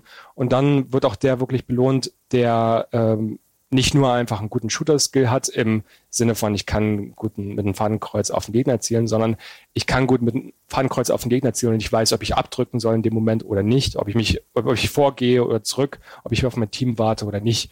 Und ähm, dieses, dieses, der, der komplette Shooter-Spieler, sag ich mal, der, der alles, der alles beherrscht, äh, wird ja ganz schön belohnt, aber es wird halt auch eben belohnt, wenn du sagst, hey, ich bin nicht gut in allem, aber dann müssen wir halt eben zusammenarbeiten, müssen wir zusammen vorgehen, wir benutzen unsere gesamten Fähigkeiten, wir schießen zusammen auf einen Gegner, äh, schießen ihn nieder, dann haben wir noch zwei Gegner, die wir auch ähm, in einem, in einem zahlenmäßigen Vorteil drei gegen zwei oder drei gegen eins dann äh, besser niederschießen kriegen, niedergeschossen kriegen. Und dann ist es halt, ja, es ist ein, es ist ein Skill-Shooter und es ist gleichzeitig ein Team-Shooter und das, das ist halt auch wieder für jede Art von Spieler. Ich habe Teams gesehen, wo drei individuelle, individuelle Spieler Unfassbares geleistet haben und einfach nur äh, einfach gewonnen haben. Ich habe gesehen ähm, Matches, wo ein einziger Spieler das ganze Team getragen hat zum Sieg und die anderen ähm, möglichst, möglichst noch dabei waren und ein bisschen mitgeholfen haben, aber nicht das, äh, die, die Hauptleistung.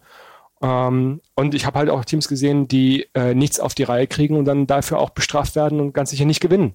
Ich habe noch nicht irgendwo ein, ein, Match gesehen, wo ich sagen würde, die ha da hat sich jemand zum ähm, Sieg cheatet oder im Sinne von, also nicht, nicht betrogen, aber im Sinne von, ähm, der hat sich, der hat nichts gemacht und dann am Ende mhm. noch Glück gehabt.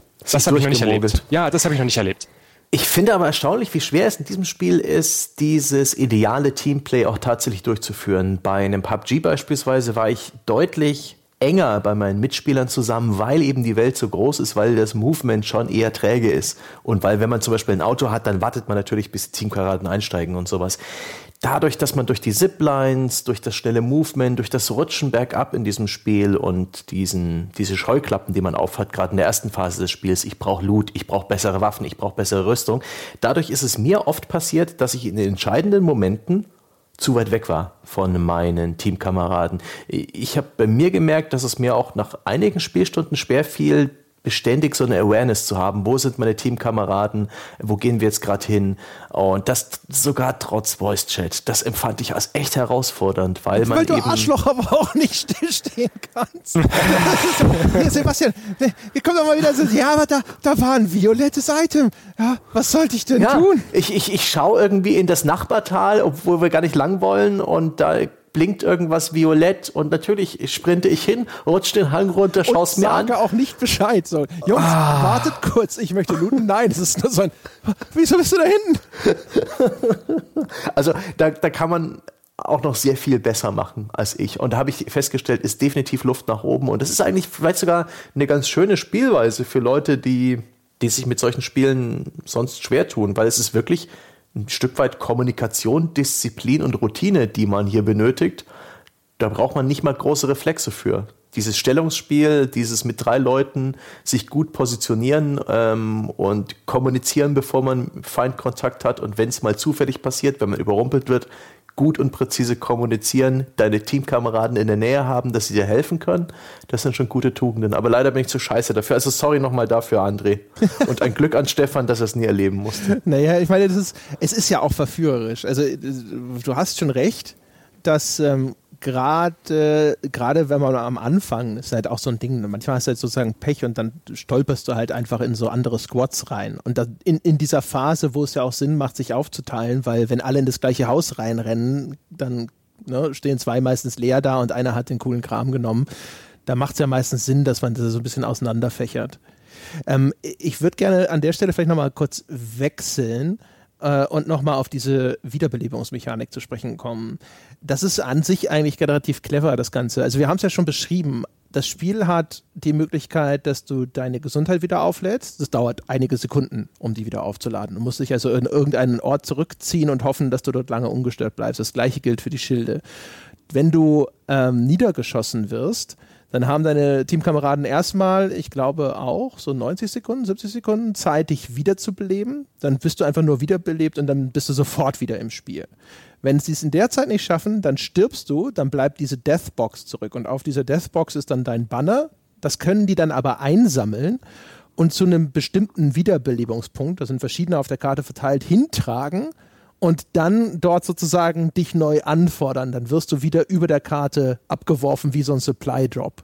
Dann startest du aber komplett nackt wieder ins Spiel. Deine ganzen Items sind weg und so weiter und so fort. Du musst also wieder neu dieses, dieses Ausrüstungslooten wieder komplett von vorne anfangen. Und was ich daran clever finde, ist ja, so ein Battle Royale-Spiel hat in der Hinsicht ein Problem, dass es, ähm, wenn es solche Mechaniken anbietet, Gefahr läuft, dass die einzelnen Runden total ins Unendliche ausufern, weil sich ständig Leute regenerieren können und das äh, Spiel einfach nicht zu Ende geht. Und Apex schafft es aber trotzdem, eine sehr überschaubare Matchlänge hinzubekommen, dass selbst wenn man ein Spiel gewinnt, dauert das so 20, 25 Minuten. Also ich war einmal Zweiter und einmal habe ich mit meinem Team gewonnen und das waren so die Zeiten, äh, die, wir, die da auf der Uhr waren. Und das ist, glaube ich, halt dem geschuldet, dass sie auch da wieder relativ clever designt haben. Dass sie zwar diese Mechaniken anbieten, dass aber eben zum Beispiel Energie oder Schild wiederherstellen relativ lange Ruhephasen braucht, von vier, fünf Sekunden, bis das dann durchgeführt ist. Und eben, dass dieses, ich hole einen eigentlich abgeschossenen Teamkameraden ins Spiel zurück, eben bedeutet, ich muss dieses Ding einsammeln, eine Chance für das gegnerische Team, mir dort aufzulauern und es zu diesem äh, Wiederbelebungspunkt tragen. Ein weiterer Punkt, wo Leute äh, einen Hinterhalt äh, äh, quasi schon vorbereitet haben könnten, wenn sie das wollten. Mhm. Stefan, sag was dazu. Ist das, ist das clever? es ist sehr clever, finde ich. Ich finde, das ist eine schöne Sache, gerade weil man halt äh, zum Teamspiel zwingt und dann sagt, hey, in anderen, in anderen Spielen, ja, dann schaust du jetzt halt zu, wenn du ausgeschalten, ausgeschalten worden bist und musst dann halt warten, bis dein Mitspieler aus dem Match ist, der entweder rausgeht oder weiterspielt. Und ähm, das ist durchaus langweilig bei, bei den Battle Royale Shootern. Und Call of Duty hat das jetzt hingekriegt, mit einem, mit einem Event-Modus ähm, temporär einzuführen. Und jetzt macht halt eben auch Apex Legends von Haus aus äh, einfach diesen, diesen Respawn anzubieten. Da habe ich auch schon sehr, sehr tragische Fälle erlebt. So was wie ähm, Anfang des Matches, drei, wir, wir landen in derselben Zone, zwei Teams, drei gegen drei. Und äh, meine, meine Mitspieler überleben. Ich werde niedergeschossen, bin halt tot, ähm, dann wird fleißig gelootet. Das andere Team verliert zwei Mitspieler und hat noch einen. Und ich sage, entweder rennt ihr jetzt hinterher und killt den Typen jetzt sofort, oder ihr äh, lebt mich jetzt sofort wieder, aber eins von diesen zwei Sachen müsst ihr tun. Und die looten und looten und looten und denken so, ja, wir stellen ihn dann gleich wieder auf. Und das Wichtige bei den Respawn Points ist auch noch, wenn die einmal benutzt wurden, werden sie verbraucht. Und es ist halt in dem, an dem Ort, wo wir abgesprungen sind, Brücke ist genau ein Respawn-Punkt. Und die beiden Jungs sagen so, ja, jetzt gehen wir dahin. Und da finden sie den einen Typen, der gerade sein ganzes Team re respawned hat. Der Respawn-Punkt für uns ist weg. Das heißt, ich komme nicht mehr ins Spiel. Ähm, und die drei Typen springen dann halt auf meine Mitglieder, auf meine Teammitglieder und ähm, ich habe Ihnen schon vorher gesagt, dass das passieren würde. Also da können schon durchaus tragische Momente ähm, entstehen, aber es ist ja auch die, die Spannung in einem, in einem Battle Royale-Spiel, dass irgendwelche verrückten Sachen passieren, von denen man nicht erwartet hat. Grundsätzlich bin ich ein großer Fan von dem Respawn, dass man, dass man diese Chance eben noch kriegt, dass man halt eben mit, mit äh, beziehungsweise ohne Ausrüstung wieder ins Spiel starten muss und dann halt eben sucht und hofft, dass man was kriegt oder zur eigenen Leiche rennt, wenn man genug äh, Zeit hat und da noch wieder die Ausrüstung holt. Ähm, ist auf jeden Fall eine schöne, schöne Mechanik und da eben die, die Respawn-Points deaktiviert werden, das auch sichtbar auf der Karte ist, mhm. äh, wo die deaktiviert werden, weil kann man schon ein bisschen so erfahren, okay, hier wurde gekämpft, weil offensichtlich wurde der Respawn-Punkt verbraucht dann weiß man, wenn man irgendwie an bestimmten Bereichen vorbeikommt, ob hier schon irgendwie groß gekämpft wurde, dann braucht man hier nicht mehr looten und so weiter. Es sagt halt auch schon wieder im Level viel darüber aus, ähm, was hier passiert ist, an, an Storytelling quasi in einem Spiel, wo es keine Story gibt.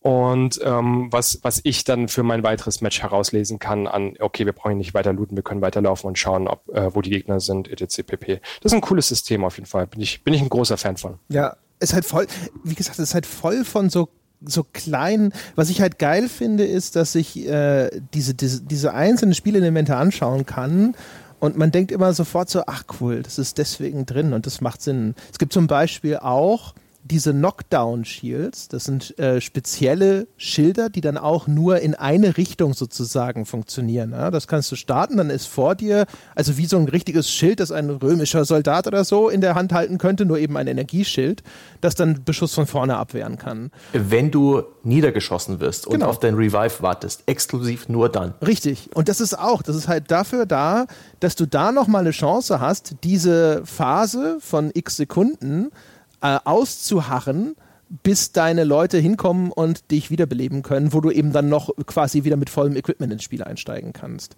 Mhm. Und die gibt es halt auch wieder in verschiedenen Stärken und sonst irgendwas. Das ist schon alles echt äh, nett anzuschauen, wie diese Zahnrädchen ineinander greifen. Tragische mhm. Situationen. Ganz kurz, tragische Situation hatten wir ja übrigens auch. Ja. Weil ich hab's ja, ich hatte einmal, habe ich nämlich, habe ich, äh, war ich, war ich super stolz, da habe ich nämlich Sebastian quasi zu diesem Respawn-Punkt getragen, also das Banner von seiner Kiste. Mhm. Und da, dann dachte ich so, ich hab's geschafft, ja, und wusste nicht, dass, aber wenn ich erschossen werde als letztes Teammitglied, bevor er dann wieder gelandet ist sozusagen, sobald er wieder ins Spiel richtig reingedroppt ist, dann ist trotzdem Ende. So, und ich stand halt so wie ein Idiot vor diesem Respawn-Punkt rum und hab mich abknallen Hast nach lassen. oben geguckt, ja, ne? genau, wo so, das Flugzeug kommt. Ja, ah. ist er wieder da. Ja, ja, ich war eigentlich auch viel zu sehr damit beschäftigt, mir selbst auf die Schulter zu klopfen, um darauf zu achten. Ja, dann, ja. Stefan, du hast mal in unserem Podcast zu PUBG ganz begeistert erzählt, dass PlayerUnknown's Battlegrounds bei jeder Runde eine neue Geschichte erzählt. Dass es deswegen so faszinierend ist, weil das ein Spiel ohne Story ist, das trotzdem eine Geschichte erzählt. Ist dieser, dieser Battle Royale Spirit auch in Apex Legends vorhanden? Fühlt sich jede Runde anders genug an? Erlebst du jedes Mal eine neue Geschichte? Tatsächlich finde ich, dass es ein bisschen weniger Storytelling hat, einfach nur, weil es auch ein bisschen schneller ist und dadurch äh, es, es hat auch ein paar mehr Elemente und kann auch weniger Blödsinn passieren durch, was weiß ich, kaputte Physik oder Fahrzeuge machen irgendwas oder riesiger Zufall. Ich finde, das ist etwas reduziert, diese, diese ähm, grundsätzliche Stärke von, von einem Battle Royale, dass man immer neu denken muss, immer was Neues passiert, nicht jedes Match gleichförmig abläuft. Das ist auf jeden Fall ähm, auch in diesem, in diesem Spiel drin. Aber ich finde, Apex Legends ist in diesem, in diesem Falle etwas mehr ähm, E-Sport, würde ich behaupten. Mhm. Der, das typische Spiel, in dem, in dem äh, der Sportsgeist, der Siegesgeist und so weiter hervortritt, als ähm, in den anderen Spielen, wo man auch einfach nur feiern kann, äh, was für ein herrlicher Blödsinn da passiert ist und eigentlich das gar nicht groß als Spiel wahrnimmt. Ähm, auch Fortnite hat das durch die ähm, Zerstörung. Ich finde bei Fortnite, was mir am meisten Spaß macht bei Fortnite, sind äh, so begrenzte Modi 50 gegen 50 mit den riesigen Teams, wo beide Teams riesige Gebäude bauen und weil es halt so viele Spieler sind, auch extrem viel Zerstörung gemeinsam anrichten können, wie es normalerweise nicht ist beim, beim normalen Spielmodus. Ähm, da passiert halt auch sehr viel an Erzählung, was ein Apex Legends halt nicht hat in dieser Form. Das, also seine, diese, diese grundsätzliche Stärke ist da, aber nicht so dominant, so, so extrem hervorstechend wie bei den anderen. Ich finde, bei einem Apex Legends bin ich dann doch eher hinterher, äh, einen Sieg zu erreichen. Das ist meine persönliche Meinung. Vielleicht ist es, das weiß ich nicht, ob es vielleicht ein bisschen daran liegt, dass ich schon äh, jetzt zwei Jahre, äh, naja, drei Jahre äh, ein paar äh, dieser, dieser Spiele gespielt habe und sich dieses Geschichten erzählen, egal welches Spiel bei mir ist, nicht mehr unbedingt einstellt, weil ich dann doch schon ein paar, paar äh, Battle Royale Shooter gespielt habe, aber das, mhm. das, das, kann ich nicht genau sagen, ob es das ist. Ähm, ja, das wäre meine Meinung dazu. Die Story kennst du dann schon. Ich fand auch, es fühlt sich tatsächlich viel mehr als die anderen, die ich gespielt habe, an wie klassische Multiplayer-Partien. Außer dass halt meistens eben es fehlt dieser, dieser direkt Wiedereinstieg und dann nochmal neu los. Ne? Also das ständige Respawn. Wobei das ja auch in anderen Spielmodi nicht unbedingt immer dabei sein muss es hat schon so seine Momente, finde ich. Also es, so, so coole Momente, die man nacherzählen kann, wie das eben, ne, ich warte darauf, dass, dass dieser Revive-Drop kommt, ja, und dann auf einmal ist das Spiel rum oder äh, jetzt noch, äh, habe ich äh, kurz bevor der Aufnahme habe ich eine Runde gespielt und da stand ich mit meinem ganzen Team auf dem Dach von einem Gebäude und quer auf der anderen Seite eines Tals waren, glaube ich, drei Teams oder so, die sich da bekriegt haben. Und wir standen alle auf dem Dach und haben denen zugeschaut, wie die sich halt gegenseitig zur Sau geschossen haben. Also du siehst dann halt so auf der, in der Ferne ne, äh, diese, diese kleinen Männchen und das Mündungsfeuer und sonst irgendwas und da kippt einer um und dort und dann kommt diese Einblendung, ja, und du denkst, das war halt irgendwie so wie so diese Szene aus dem Kriegsfilm, wo du so aus der Ferne die Front beobachtest. Das war schon auch, ganz cool. Ja, das kriegen sie echt gut hin mit diesen mit diesem ähm, Action-Feuerwerk, was so in der Entfernung passiert, eben, was ich vorhin schon gesagt hatte, dass es öfter mal passiert, dass ein paar Teams aufeinander stolpern und dann der große Kampf losgeht, aber auch mit den ganzen Fähigkeiten. Dann ruft halt irgendein Bangalore äh, seinen Luftschlag rein, während er die linke Flanke äh, mit Rauch eindeckt, dass sie nicht von zwei Seiten beschossen werden. Und äh, da, da ist halt so ein bisschen krieglos. Anders als bei den anderen Spielen, wo es halt keinen Luftschlag gibt oder den Luftschlag von, von PUBG, der zufällig irgendwo im Level passiert oder wo halt ein paar weniger Teams aufeinander stoßen, die keine Fähigkeiten in dem Sinne haben, sondern maximal vielleicht eine Granate werfen oder sowas. Das ist schon sehr, sehr beeindruckend, wenn da, wenn da mal die, die Hölle losbricht, dann ist in Apex Legends aber auch wirklich ein Feuerwerk, äh, das abgebrannt wird. Hm. Das ist echt nice. Kines, wir müssen zum Schluss natürlich jetzt nochmal über äh, de, das große Damoklesschwert des Free-to-Play sprechen, nämlich über die Monetarisierung. Ja. Ähm, das ist ja zum, das ist ja gleichzeitig schrecklich und gleichzeitig gar nicht so schlimm, weil einerseits Apex Legends hat ja so ziemlich alles, was man haben kann. Ne? Es gibt Lootboxen, es gibt äh, meinem Verständnis nach zumindest auch einen Season Pass und es gibt auch noch direkte Microtransactions. Das heißt also, ja. es gibt einen Shop, in dem kann man Waffen, Skins und den ganzen anderen Zinnober kaufen.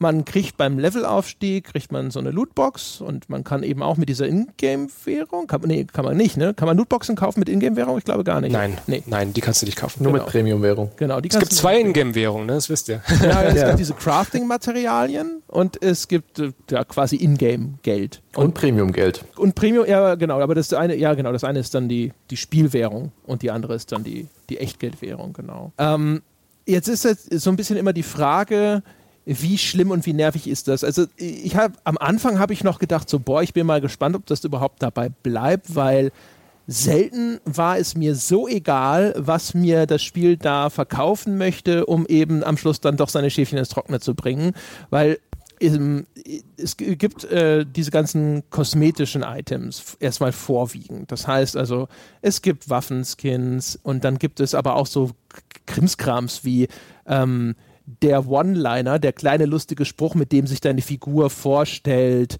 äh, oder die, den Spruch, den sie macht, wenn sie einen Gegner abschießt. Und es gibt ähm, Banner. Viel Banner. Genau. Also die Banner, das sind äh, die Standbildgrafiken, die eingeblendet werden, zum Beispiel beim Spielstart, da wird dir dein Team vorgestellt. Da siehst du der, der und der, ihr drei seid in einem Team und von jedem wird das Banner eingeblendet. Und du kannst dieses Banner halt customizen, sowohl grafisch als auch zum Beispiel mit den Statistiken, die auf dem Banner zu sehen sind. Also wenn du willst, dass auf deinem Banner steht, wie viele Abschüsse du mit dieser Figur schon erreicht hast, dann ist das ein Banner-Slot, den du freischalten musst, entweder indem du es in einer Lootbox findest oder ne, auf anderem Wege. Das Einzige, was ich, was ich fand, was relevant war, war einmal, es gibt sogenannte Finishing Moves. Das heißt also, wenn ein Gegner schon runtergeschossen ist, also nur noch auf den Revive warten kann, ich glaube, dann kannst du sie über diese Finishing Moves endgültig ausschalten. Richtig, Stefan? Genau, du kannst entweder mit dem Einschlag ausschalten und wenn du den richtigen Schild trägst, lädt es auch noch deine ganze Schildenergie auf. Das heißt, du kannst ohne Munition zu verbrauchen dein, ähm, und, und eine Heilfähigkeit zu, zu benutzen, äh, deine, deine äh, Energie wieder aufladen und den Gegner killen. Oder du schießt ihn nieder, aber kostet halt Munition, ist laut, etc. pp. Genau. Und das andere, was natürlich sehr relevant ist, ist, es gibt zwei Charaktere, die sind am Anfang gesperrt. Und die kannst du dir dann halt auch eben sozusagen, äh, kannst du Ingame-Währung zusammensparen, um die freizuschalten. Also zumindest für Leute, die auf meinem niedrigen Niveau spielen, dauert das echt lange gefühlt weil du kriegst diese, diese Währung, diese Spielwährung kriegst du, glaube ich, nur über Levelaufstiege, ne? Ja, ja genau. Ja. Ich habe jetzt ausgerechnet, ich habe einen Charakter freigeschaltet innerhalb von 50 Stunden. Ähm, das heißt, ich habe den zweiten noch nicht, bin kurz davor. Ich würde mal behaupten, bei 70 Stunden habe ich den zweiten Charakter, also 35 Stunden jeweils. Ja. Das ist gute Spielzeit. Du bist jemand, der echt gut ist. Also das heißt, du deine Levelaufstiege gehen garantiert erheblich schneller als meine. Ähm, das heißt also, diese Charaktere, die sind schon hinter einer relativ hohen Paywall sozusagen. Jetzt ist, ist das ist natürlich so ein Fall von, äh, das Angebot an Charakteren ist okay, braucht man nicht unbedingt, ne? aber das ist garantiert das Erstrebenswerteste, so aus meinem Gefühl raus, zumindest, was jetzt überhaupt da abgegrenzt wird. Und ähm, das ist natürlich dann auch gerüttelt Geld, was man ausgeben darf. Also wenn ich so einen Charakter direkt freischalten will, dann kann ich dafür 10 Euro ausgeben, weil das Münzpaket, das ich kaufen kann, das kleinste, was ich gesehen habe, waren, glaube ich, 1000 von dieser Echtgeldwährung und 750 kostet einer dieser Charaktere. Das heißt, ich muss eigentlich zwei Pakete von 1000 Ingame-Währungen kaufen für dann halt insgesamt 20 Euro, wenn ich beide haben will, aus dem Stand. Schon alles relativ teuer, ja. Was mir noch aufgefallen ist, es gibt sogenannte Heirloom-Items. Das sind nochmal ultra rare Lootbox-Belohnungen, die ähm, weil sie so ultra rar sind, nochmal viel seltener als das, äh, was als legendär orange oder golden in, in dem Spielmenü markiert ist.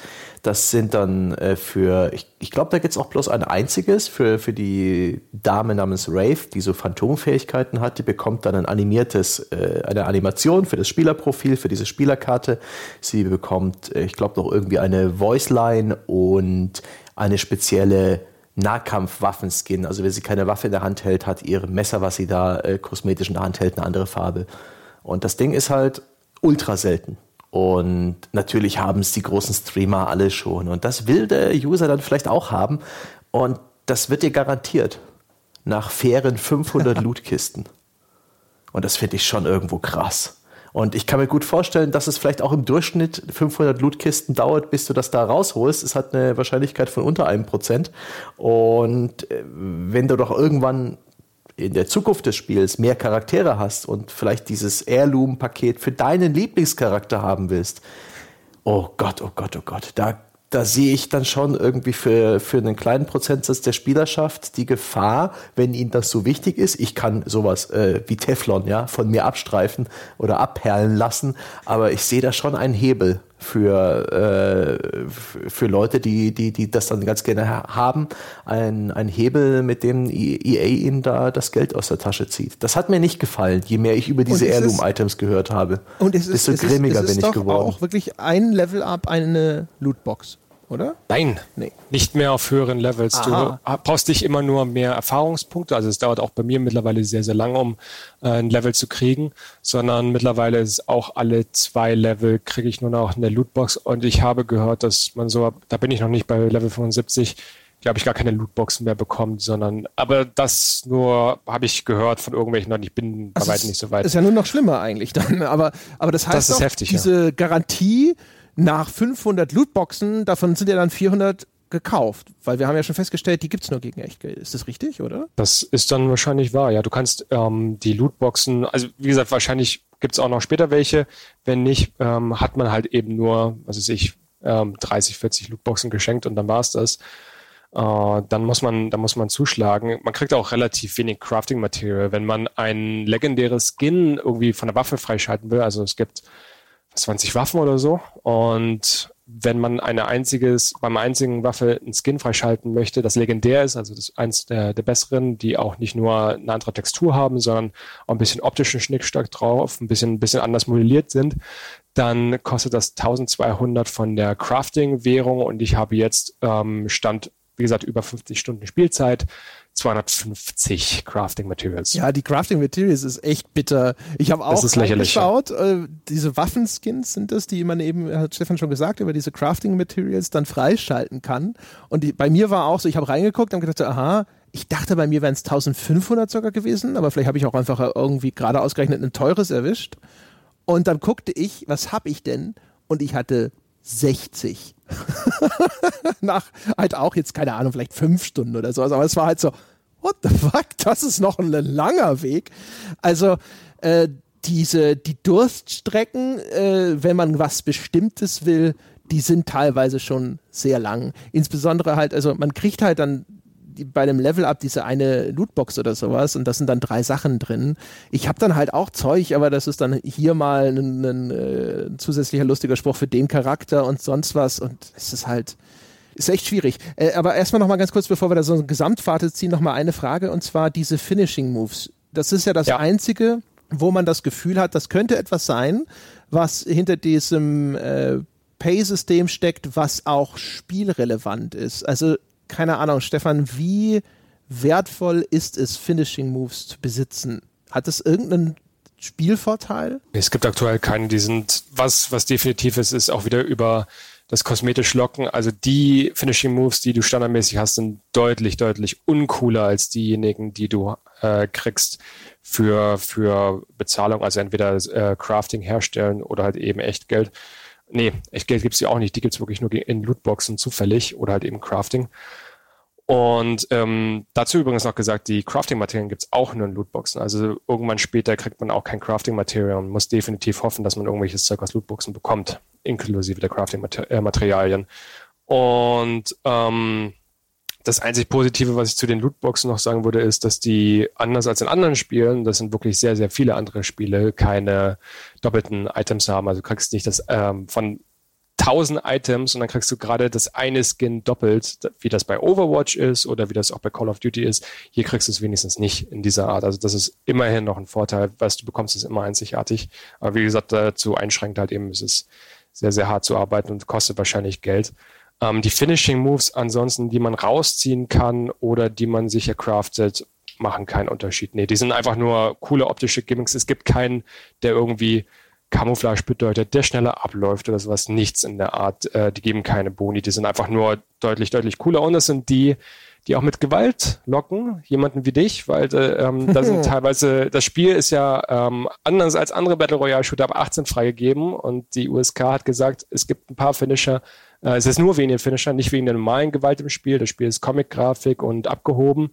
Äh, es hatte schon seinen 16er gekriegt, aber ähm, die, es gibt ein paar Finisher dabei, die so brutal sind, dass äh, nicht da reingehören. Eigentlich. Äh, die, kommen, die kommen halt straight aus Titanfall. Da muss ich auch sagen, also Titanfall hat auch schon ein, ein, ähm, so ein Finisher, äh, Finishing Moves gehabt, die auch teilweise hinter Paywalls waren. Ähm, damit haben sie ihr Geld verdient bei Titanfall 2. Und da waren auch teilweise richtig brutale dabei, aber Titanfall 2 hatte eher diesen realistischen Look, diesen Call of Duty Look, äh, wo er auch mal Insta-Gibbing war, also Leute zerplatzt wurden, wenn dann eben ein riesiger Mac auf jemanden draufgestiegen ist. Und hier in dem Spiel, wo alles Comic-Grafik ist, wo die Charaktere ja auch wie, eher wie die Fortnite-Comic-Charaktere aussehen und sehr, sehr abgehoben sind von, von ihrer schrolligen Art teilweise, ähm, haben sie auf einmal diese extra brutalen Finisher drin. Wie gesagt, aber die auch freigeschaltet werden müssen. Die normalen sind ganz okay. Boah, ich, ich sehe eine hastige Google-Recherche in, in der nahen André, Zukunft ist, ist, von André ist, ist schon längst äh, erfolgt. Also ist ausgerechnet der, der Mirage zum Beispiel hat, hat einen, einen, der vergleichsweise asozial ist, wo er den Gegner so totschlägt und sowas. Aber es ist einer von den Charakteren, die auch noch hinter der Paywall stecken. Highlights, Highlights sind sowas wie Caustic, der ja eine Gasfalle und so weiter setzt, ähm, der, der Leute vergast. Auch, auch einer der, der zweite Paid-Charakter. Richtig, richtig. Mein, mein persönlicher Lieblingscharakter. Und ähm, die Lifeline hat eine extrem brutale, also hat zwei extrem brutale Finisher. Ähm, das ist ja eigentlich dieses süße, nette Mädchen und die, die Heildrohne, die sie einsetzen kann, die sieht aus wie eine Schildkröte. Und also das, das ist alles auf niedlich gemacht und so weiter. Und ihre zwei Finisher sind, ähm, wo sie eine Spritze rausnimmt, die in den Kopf von dem Gegner rammt und äh, während sie, während sie mit dem Finger auf seinen Lippen geht und so, jetzt schlaf ein. Also jemanden zu Tode einschläfert vor laufender Kamera, relativ heftig animiert. Und der zweite ist, wo sie, wo halt der Gegner noch am Boden ist, also noch am Leben ist, äh, sie ihre Heildrohne nimmt und äh, zwei Defibrillator-Pedals aus der Heildrohne nimmt und den Gegner zu Tode schockt. Auch relativ heftig. Äh, also das ist, das ist nicht blutig heftig, aber das ist schon in, ja, äh, das, das Mehl hat jetzt eigentlich nicht so gewirkt und ich weiß nicht, ob das, äh, ich meine, es ist ab 18 freigegeben. Ich glaube, kein Kind da draußen interessiert sich für eine USK-Freigabe bei einem, sagen, bei einem Free-to-Play-Shooter. Ja. Das ist ähm, echt ein interessanter wenn, Punkt. Jetzt haben wir ein also Spiel, das, das kostenlos einfach ja. runtergeladen werden kann und mir wäre ja. nicht aufgefallen, dass da auch irgendwo äh, auch nur eine Abfrage stattfand bei nee, Origin. Nee, nee. Also wie viel ist diese USK-Freigabe da noch wert? Wahrscheinlich ja, null. Absolut nicht. Und selbst wenn, du, du hast ja diese Comic-Grafik und sagst halt deinen Eltern, ja, das ist halt wie Fortnite, guck mal, guck mal die Grafik an. Und dann musste ja nicht gerade den Finisher zeigen, der, also so Insta-Gibbing, wie gesagt, brutale, äh, fleischig wird's, wird's nicht, wie bei, wie bei einem Mortal Kombat, wie, wie bei einem Mortal Kombat, aber, äh, es gibt schon, es gibt schon ein paar Szenen, wie eben bei der Lifeline, äh, die das zwar unblutig macht, aber wo du schon denkst, puh, also, das hätte ich jetzt nicht unbedingt sehen müssen.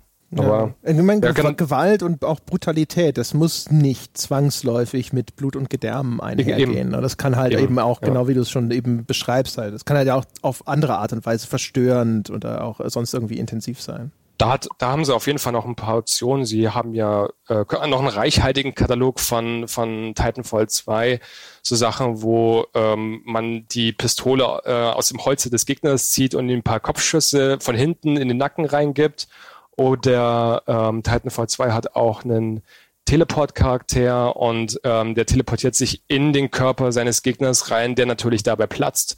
Äh, es gibt da ein das paar ist wirklich direkt aus Mortal Kombat übrigens. Das gibt ja, das gibt ein paar. es gibt ein paar heftige Finisher in Titanfall 2, die auch auf Gore setzen.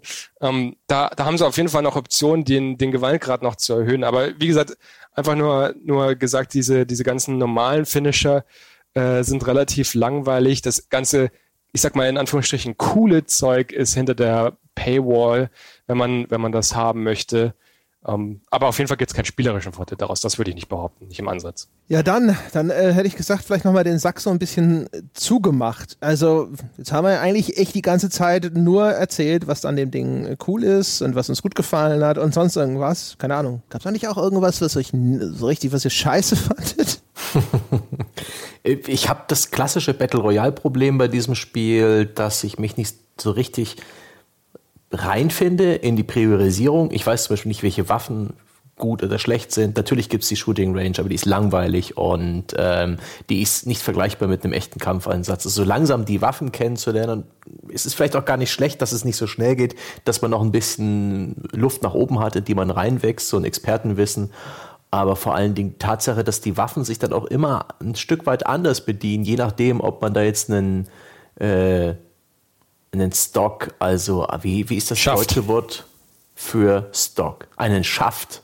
Einen Schaft noch anbringt, in welcher Qualitätsstufe der jetzt noch irgendwie den Rückstoß mindert, äh, welches extra Magazin man reingesteckt hat für die ähm, für die Magazinkapazität und andere Add-ons. Das heißt, sie fühlen sich ständig anders an. Ich habe bei diesem Spiel mehr als bei einem Call of Duty beispielsweise überhaupt noch gar kein Gefühl gehabt, äh, welche Waffen ich bevorzuge, welche nicht, welche Add-ons ich bevorzuge, welche nicht. Also es ist eher so ein Grundproblem von Battle Royale, dieses ganze Basteln und Aufrüsten. Das ist es ist für mich irgendwie ein Stück weit fehl am Platz. Es irritiert mich, es verwirrt mich und ich bin damit nicht wirklich klargekommen. Abgesehen davon, dass ich ohnehin sehr selten überhaupt mal einen Kill geschafft habe, weil ich äh, nicht das Aim und den Skill habe, den die Mitspieler im Durchschnitt haben. Vielleicht rege ich mich einfach nur darüber auf, dass ich scheiße bin in Battle Royale. Äh, dazu ha. vielleicht noch gesagt, ja, die, die Time to Kill ist ähm, dann auf jeden Fall ein Problem, was wir vorhin schon noch besprochen hatten beim, beim Schießen und beim Kämpfen die ganzen Waffen, was du schon richtig sagst, sind schwierig zu erlernen und verzeihen wenige Fehler beim Positionieren. Also viele Leute beschweren sich darüber, dass die Maschinenpistolen zu schwach sind. Nee, sind sie nicht, aber die meisten Leute benutzen sie wie in Call of Duty, wo man noch auf hoher Reichweite was trifft. In diesem Spiel triffst du nichts und wenn du triffst, dann machst du keinen Schaden damit und dann brauchst du es auch gar nicht versuchen. Wenn du eine Maschinenpistole benutzen willst, geh, äh, nimm die richtige Waffenreichweite und dann kannst du damit arbeiten. Da muss man schon sehr sehr darauf achten, entweder die richtige Waffe für sich zu finden und mit der man auch spielen kann. Tipp wäre die R301, dieses Standard-Sturmgewehr, was im Spiel steckt. Die kann so ziemlich jeder auf allen Reichweiten benutzen, aber ansonsten ist alles außenrum, sind halt viele Waffen, die das Spiel hat, schwierig zu erlernen. Das, das kann ich schon glauben. Ähm, ich mag das Spiel sehr gern. Mein Fazit ist eher nicht so, dass ich ein Problem hätte mit dem, was es gerade ist. Ich habe ein bisschen, mache mir ein bisschen Gedanken über das, was alles außenrum passiert, ob den der, der große Erfolg nicht, äh, in, den sie jetzt gerade in kurzer Zeit gehabt haben, ein bisschen zu Kopf steigt und äh, sich da verrennen, äh, wie, wie andere schon größenwahnsinnig geworden sind, weil sie mal einen Erfolg hatten. Ähm, gibt da in letzter Zeit genug Beispiele. Epic Games hat jetzt gerade mit Fortnite ein bisschen das gewonnen, Vizeron äh, und, und meinten, sie könnten einen eigenen Store aufmachen und gerade haben sie keinen guten Stand mit dem Epic Store. Ich hoffe, da kommen sie noch ein bisschen äh, raus. Boah, das, be das bezeichnest du schon als zerronnen? Die oh, drucken doch immer noch Geld. Jetzt gerade haben sie den, den Battle Pass kostenlos gemacht und machen eine Werbekampagne, springt zurück ins Spiel. Es ist relativ eindeutig, was sie damit ähm, den Leuten erklären wollen. Also wenn sie ihre Monetarisierung kostenlos machen für alle und sagen, bitte kommt zurück, dann weiß ich, was, was die Werbekampagne bedeuten soll äh, zwischen den Zeilen. Aber ähm, auf jeden Fall, und äh, PUBG hat auch mehr Spieler, Mobile, die Mobile-Variante von PUBG hat mehr Spieler als die als Fortnite. Ähm, da haben sie gerade einen richtig großen Coup gelandet im letzten Jahr und wissen, glaube ich, nicht, wo sie damit langfristig hinwollen. Zumindest langfristig im Sinne von, das Geld muss zehn Jahre reichen und nicht nur die nächsten drei. Ähm, Gerade auch wenn sie sowas aufbauen wollen wie einen Epic Store. Wir haben auch kleinere Entwickler gesehen, die sich ein bisschen übernommen haben, sowas wie ähm, Starbreeze mit dem großen Erfolg von äh, ja, vom, vom Overkill-Spiel, wie heißt es, den, den, den Polizeishooter Payday 2, was ein großer Erfolg war, wo sie momentan pleite gehen und alles abstoßen, was sie haben, bis auf Payday-Marke. Ähm, ich hoffe, dass Respawn mit dem einen Erfolg, den sie jetzt haben, nicht dermaßen durch die Decke gehen und sagen, okay, jetzt können wir alles, die sollen, die sollen ihre Brötchen weiterbacken, aber ähm, ich hoffe, ich hoffe, dass es kein Fingerzeig wird für die, für die, für die für Electronic Arts, für die ganze Branche, hey, Titanfall 1 und 2 waren ein bisschen neuartig, waren ein bisschen was anderes, waren, waren was Cooles, wurden richtig gut bewertet, haben sich nicht gut verkauft und jetzt machen sie noch ein Battle Royale Spiel und auf einmal funktioniert's. Kann ein bösartiger Fingerzeig sein für ein paar Entwickler, für ein paar Publisher, die, die sich denken, ja, okay, dann äh, wissen wir, was wir jetzt machen müssen, wenn wir echt Geld drucken möchten. Ähm, ich möchte nicht sehen, dass gerade Electronic Arts damit äh, Battlefield 5 Firestorm, weil Battlefield 5 kriegt ja auch noch einen Battle Royale Modus. Firestorm nennt sich der, damit quasi gekillt hat, weil ähm, wer sollte dann das Ding noch spielen, ganz ehrlich. Äh, kaufen, kaufen wird eh niemand, gehe ich mal davon aus, Battlefield 5 wegen dem Battle Royale Modus, weil wenn du einen Weltkriegsshooter nicht jetzt mittlerweile gekauft hast, weil es ein Weltkriegsshooter ist, sondern den unbedingt spielen möchtest, weil der, äh, wenn er einen Battle Royale Modus bietet, ich glaube, die, die Kundschaft gibt es nicht. Aber ähm, warten wir das nochmal ab. Ich gehe nicht davon aus, dass auf jeden Fall Firestorm gerade äh, in, in guten Licht dasteht und dass es dann, wenn es erscheint, auch keine, äh, keine Explosion bei der Spielerschaft gibt bei Battlefield 5. Ähm, deswegen habe ich ein bisschen, manchmal ein bisschen Gedanken, nicht was Apex ist als Spiel, es ist ein gutes Spiel, aber ich habe ein bisschen Gedanken und, und äh, Angst um das, was es für vielleicht die Branche, vielleicht für den Publisher, vielleicht für den Entwickler oder für andere Entwickler bedeutet. Da, da hoffe ich, dass es nicht zu disruptiv wird. Hm, ja, ich habe es zu wenig gespielt, um jetzt wirklich umfassend äh, zu sagen, ich glaube, das ist so und so. Was ich gesehen habe, fand ich echt sehr, sehr clever gemacht, hatte auch Spaß damit. Ich würde mich anschließen. Ich finde es überhaupt, ich finde es halt echt zutiefst bedauerlich, sag das nochmal, dass jetzt äh, ausgerechnet eben der MeToo-Shooter Apex, also so gut es gemacht ist, ja, ähm, der auf so einer Welle mitschwimmt, dass das der große Erfolg von Respawn ist und eben nicht die Titanfall-Reihe. Und zum anderen, wie immer, äh, widern mich Lootboxen an. Und äh, das Spiel ist durchaus, also wenn sie gesagt hätten, keine Ahnung, ne, also wenn sie jetzt hier für diese zwei zusätzlichen Charaktere jeweils hier 10 Euro verlangen, also wenn das Spiel irgendwie, selbst für 20 Euro, das wäre ein super Deal gewesen, wenn das einfach upfront so viel gekostet hätte. Diese Art der Monetarisierung ist ja inzwischen bekannt, ist halt was, das lehne ich einfach so grundsätzlich ab weil es halt einfach zu viele Ecken und Kanten hat, an denen ich mir zumindest dann immer wieder die Knie ruiniere. Aber es ist schon echt gut, muss ich sagen. Es ist auch wirklich, glaube ich, das beste Free-to-Play-Spiel, das ich bisher gespielt habe. Also schon die, Monetaris die Monetarisierung ist genauso, wenn man einen Vergleichspunkt haben möchte wie League of Legends bis auf die Tatsache, dass du bestimmte Kosmetik, also in League of Legends gibt's auch Lootboxen, gibt's auch Crafting Material beziehungsweise Ingame-Währung, den du Charaktere freischalten kannst. Du hast eine Auswahl an kostenlosen Charakteren, du kannst halt eben mehr freischalten durch Spielen und Ingame-Freischaltung oder halt eben durch Echtgeld. Mit Echtgeld kannst du aber auch Skins kaufen. Und der einzige Unterschied zwischen League of Legends und der Monetarisierung von äh, dem Apex Legends ist halt eben, dass du bestimmte kosmetische Items nicht gegen Echtgeld bekommst, weil du entweder das Crafting Material brauchst, das kriegst du nicht gegen Echtgeld, sondern nur aus den Lootboxen, äh, also auf Umwege quasi. Oder ähm, die sind äh, gezielt im Shop ausgestellt, aber da müssen sie im Shop gestellt sein. Du kriegst deinen Wunsch Legendary Waffenskin nicht einfach so anders als bei einem League of Legends, wo du einfach sagst, oh, der, der Held gefällt mir in diesem Skin, das kaufe ich mir jetzt für X Geld. Das, das gibt es nicht. Muss halt genau, halt also auf diese, die Lootbox dann hoffen. Diese Shop-Items rotieren durch. Ne? Also man kann quasi Ingame-Währung mhm. für echtes Geld kaufen und dann bestimmte Sachen in diesem Shop direkt kaufen, ohne dass man eben sich auf dieses Glücksspielsystem der Lootbox einlassen muss. Aber was in dem Shop gerade direkt kaufbar ist, das rotiert durch. Und das heißt also, ich weiß gar nicht, sind da Charakterskins auch mit drin? Auch, ja. Und auch Event-Skins. Also wenn ein Event vorbei ist, jetzt gerade war das Valentins-Event, ist mittlerweile vorbei. dann gibt's auch die Valentins-Items nicht mehr. Und das ist, gilt auch für alle kommenden ähm, Seasons beziehungsweise alle kommenden Event-Inhalte. Wenn das Event vorbei ist, hast du Pech gehabt. Das heißt, du musst dann auch wirklich zuschlagen. Auch hier wird gepusht. Und es gibt noch eine Sache, es gibt zwei Lock-Angebote quasi. Es gibt zwei Skins in dem Spiel, Waffenskins in dem Spiel, also in dem Shop vom Spiel. Die sind über die Erfahrungspunkte freischaltbar, also auch für dieselben Erfahrungspunkte, die die Charaktere kosten. Aber du musst, das sind nur Variationen von existierenden Skins. Das heißt, du musst das existierende Skin schon freigeschaltet haben und wie? Entweder gegen Echtgeld oder du hast es aus einer Lootbox gezogen.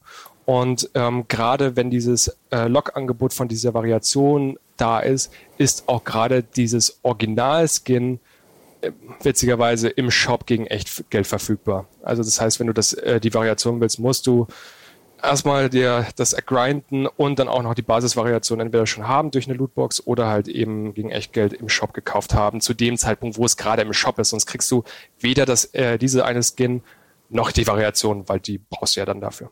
Boom. Genau. Season Pass gibt's ja auch noch, ne? Wisst ihr, was da drin steckt? Wird äh, wird's noch geben. Also dieses klassische das ist das Abo-Modell dann eigentlich, ne? Das was wahrscheinlich halt für wie bei Fortnite. Nee, nee, nee, diese, das ist. Ja, dieser, wo du Challenges kriegst und du schaltest Sachen frei, hat ja auch Call of Duty aktuell diese, diese 100 Tiers oder wie viel es dann auch eben wird, also Stufen. Ja.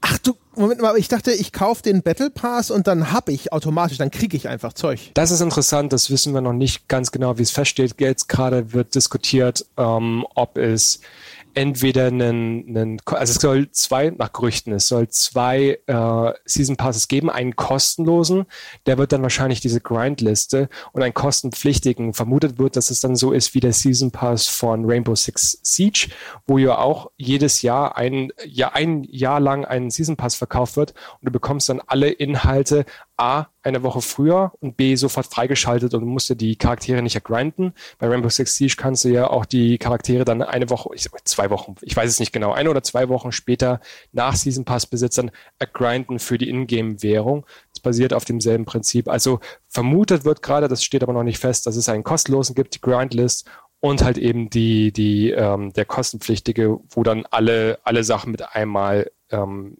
verfügbar sind. Sollten wir aber vielleicht noch sagen, also das bei dem Gameplay ist alles kostenlos im Level zu finden. Also es gibt keine Waffen oder so, die hinter der Paywall sind. Das sind nur Cosmetics mhm. und halt eben den Charakter, den du am Anfang ähm, spielen möchtest. Es sind acht insgesamt, sechs äh, sind kostenlos, gerade zum, zum Release für alle Spieler und zwei müssen halt noch freigeschaltet werden für Echtgeld oder Ingame-Währung und danach kommen noch neue Inhalte wie neue Charaktere, neue Waffen und so weiter. Aber die ganzen Gameplay-Inhalte wie Waffen, wie Ausrüstung, wie Equipment alles, was du im Spiel looten kannst, ist nicht hinter der Paywall. Also das in dem Sinne ist schon gebalanced. Es ist nur kosmetische Items oder halt eben Charakterwahl.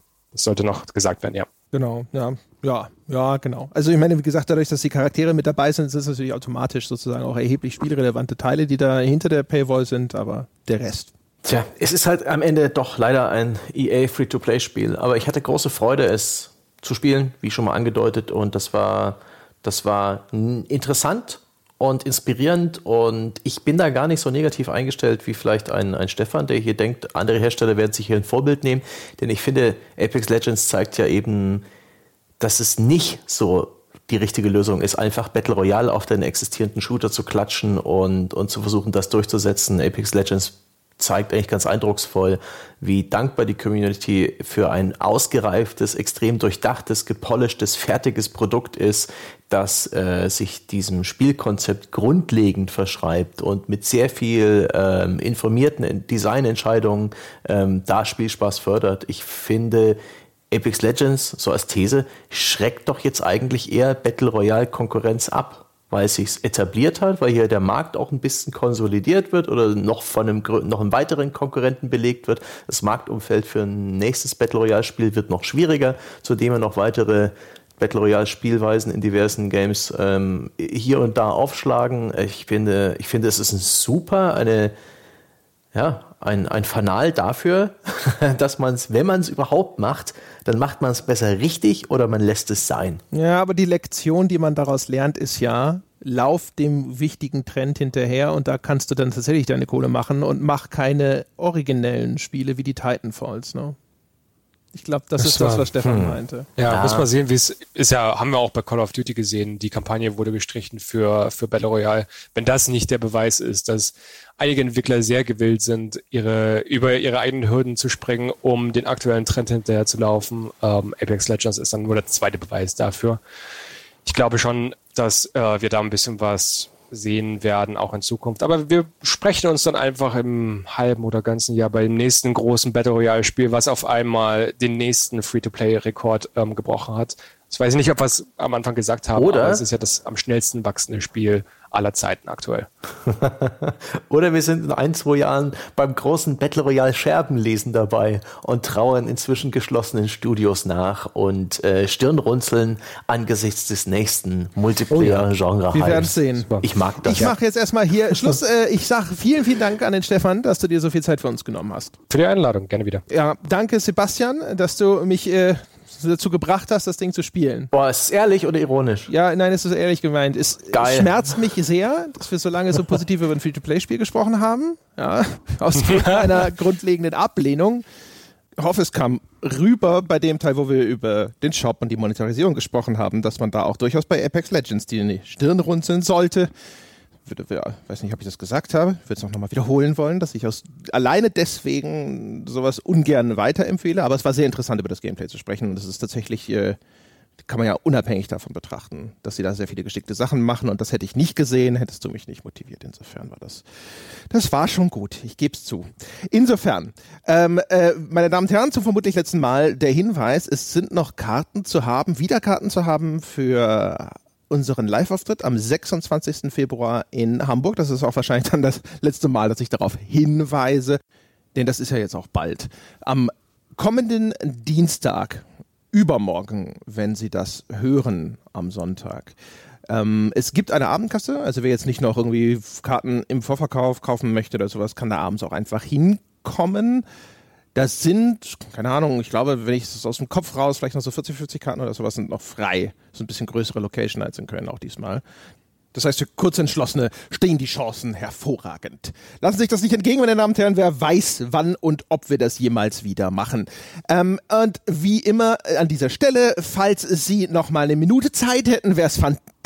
Ja, es würde Sie auszeichnen als Mensch und als Wohltäter insgesamt, wenn Sie kurz auf iTunes vorbeischauen, uns die verdiente 5-Sterne-Wertung dalassen. Vielleicht schreiben Sie uns ein paar nette Zeilen dazu, denn Sie wissen, das trägt uns durch den Tag. Auf Ihren Schwingen gleiten wir durch die Lüfte.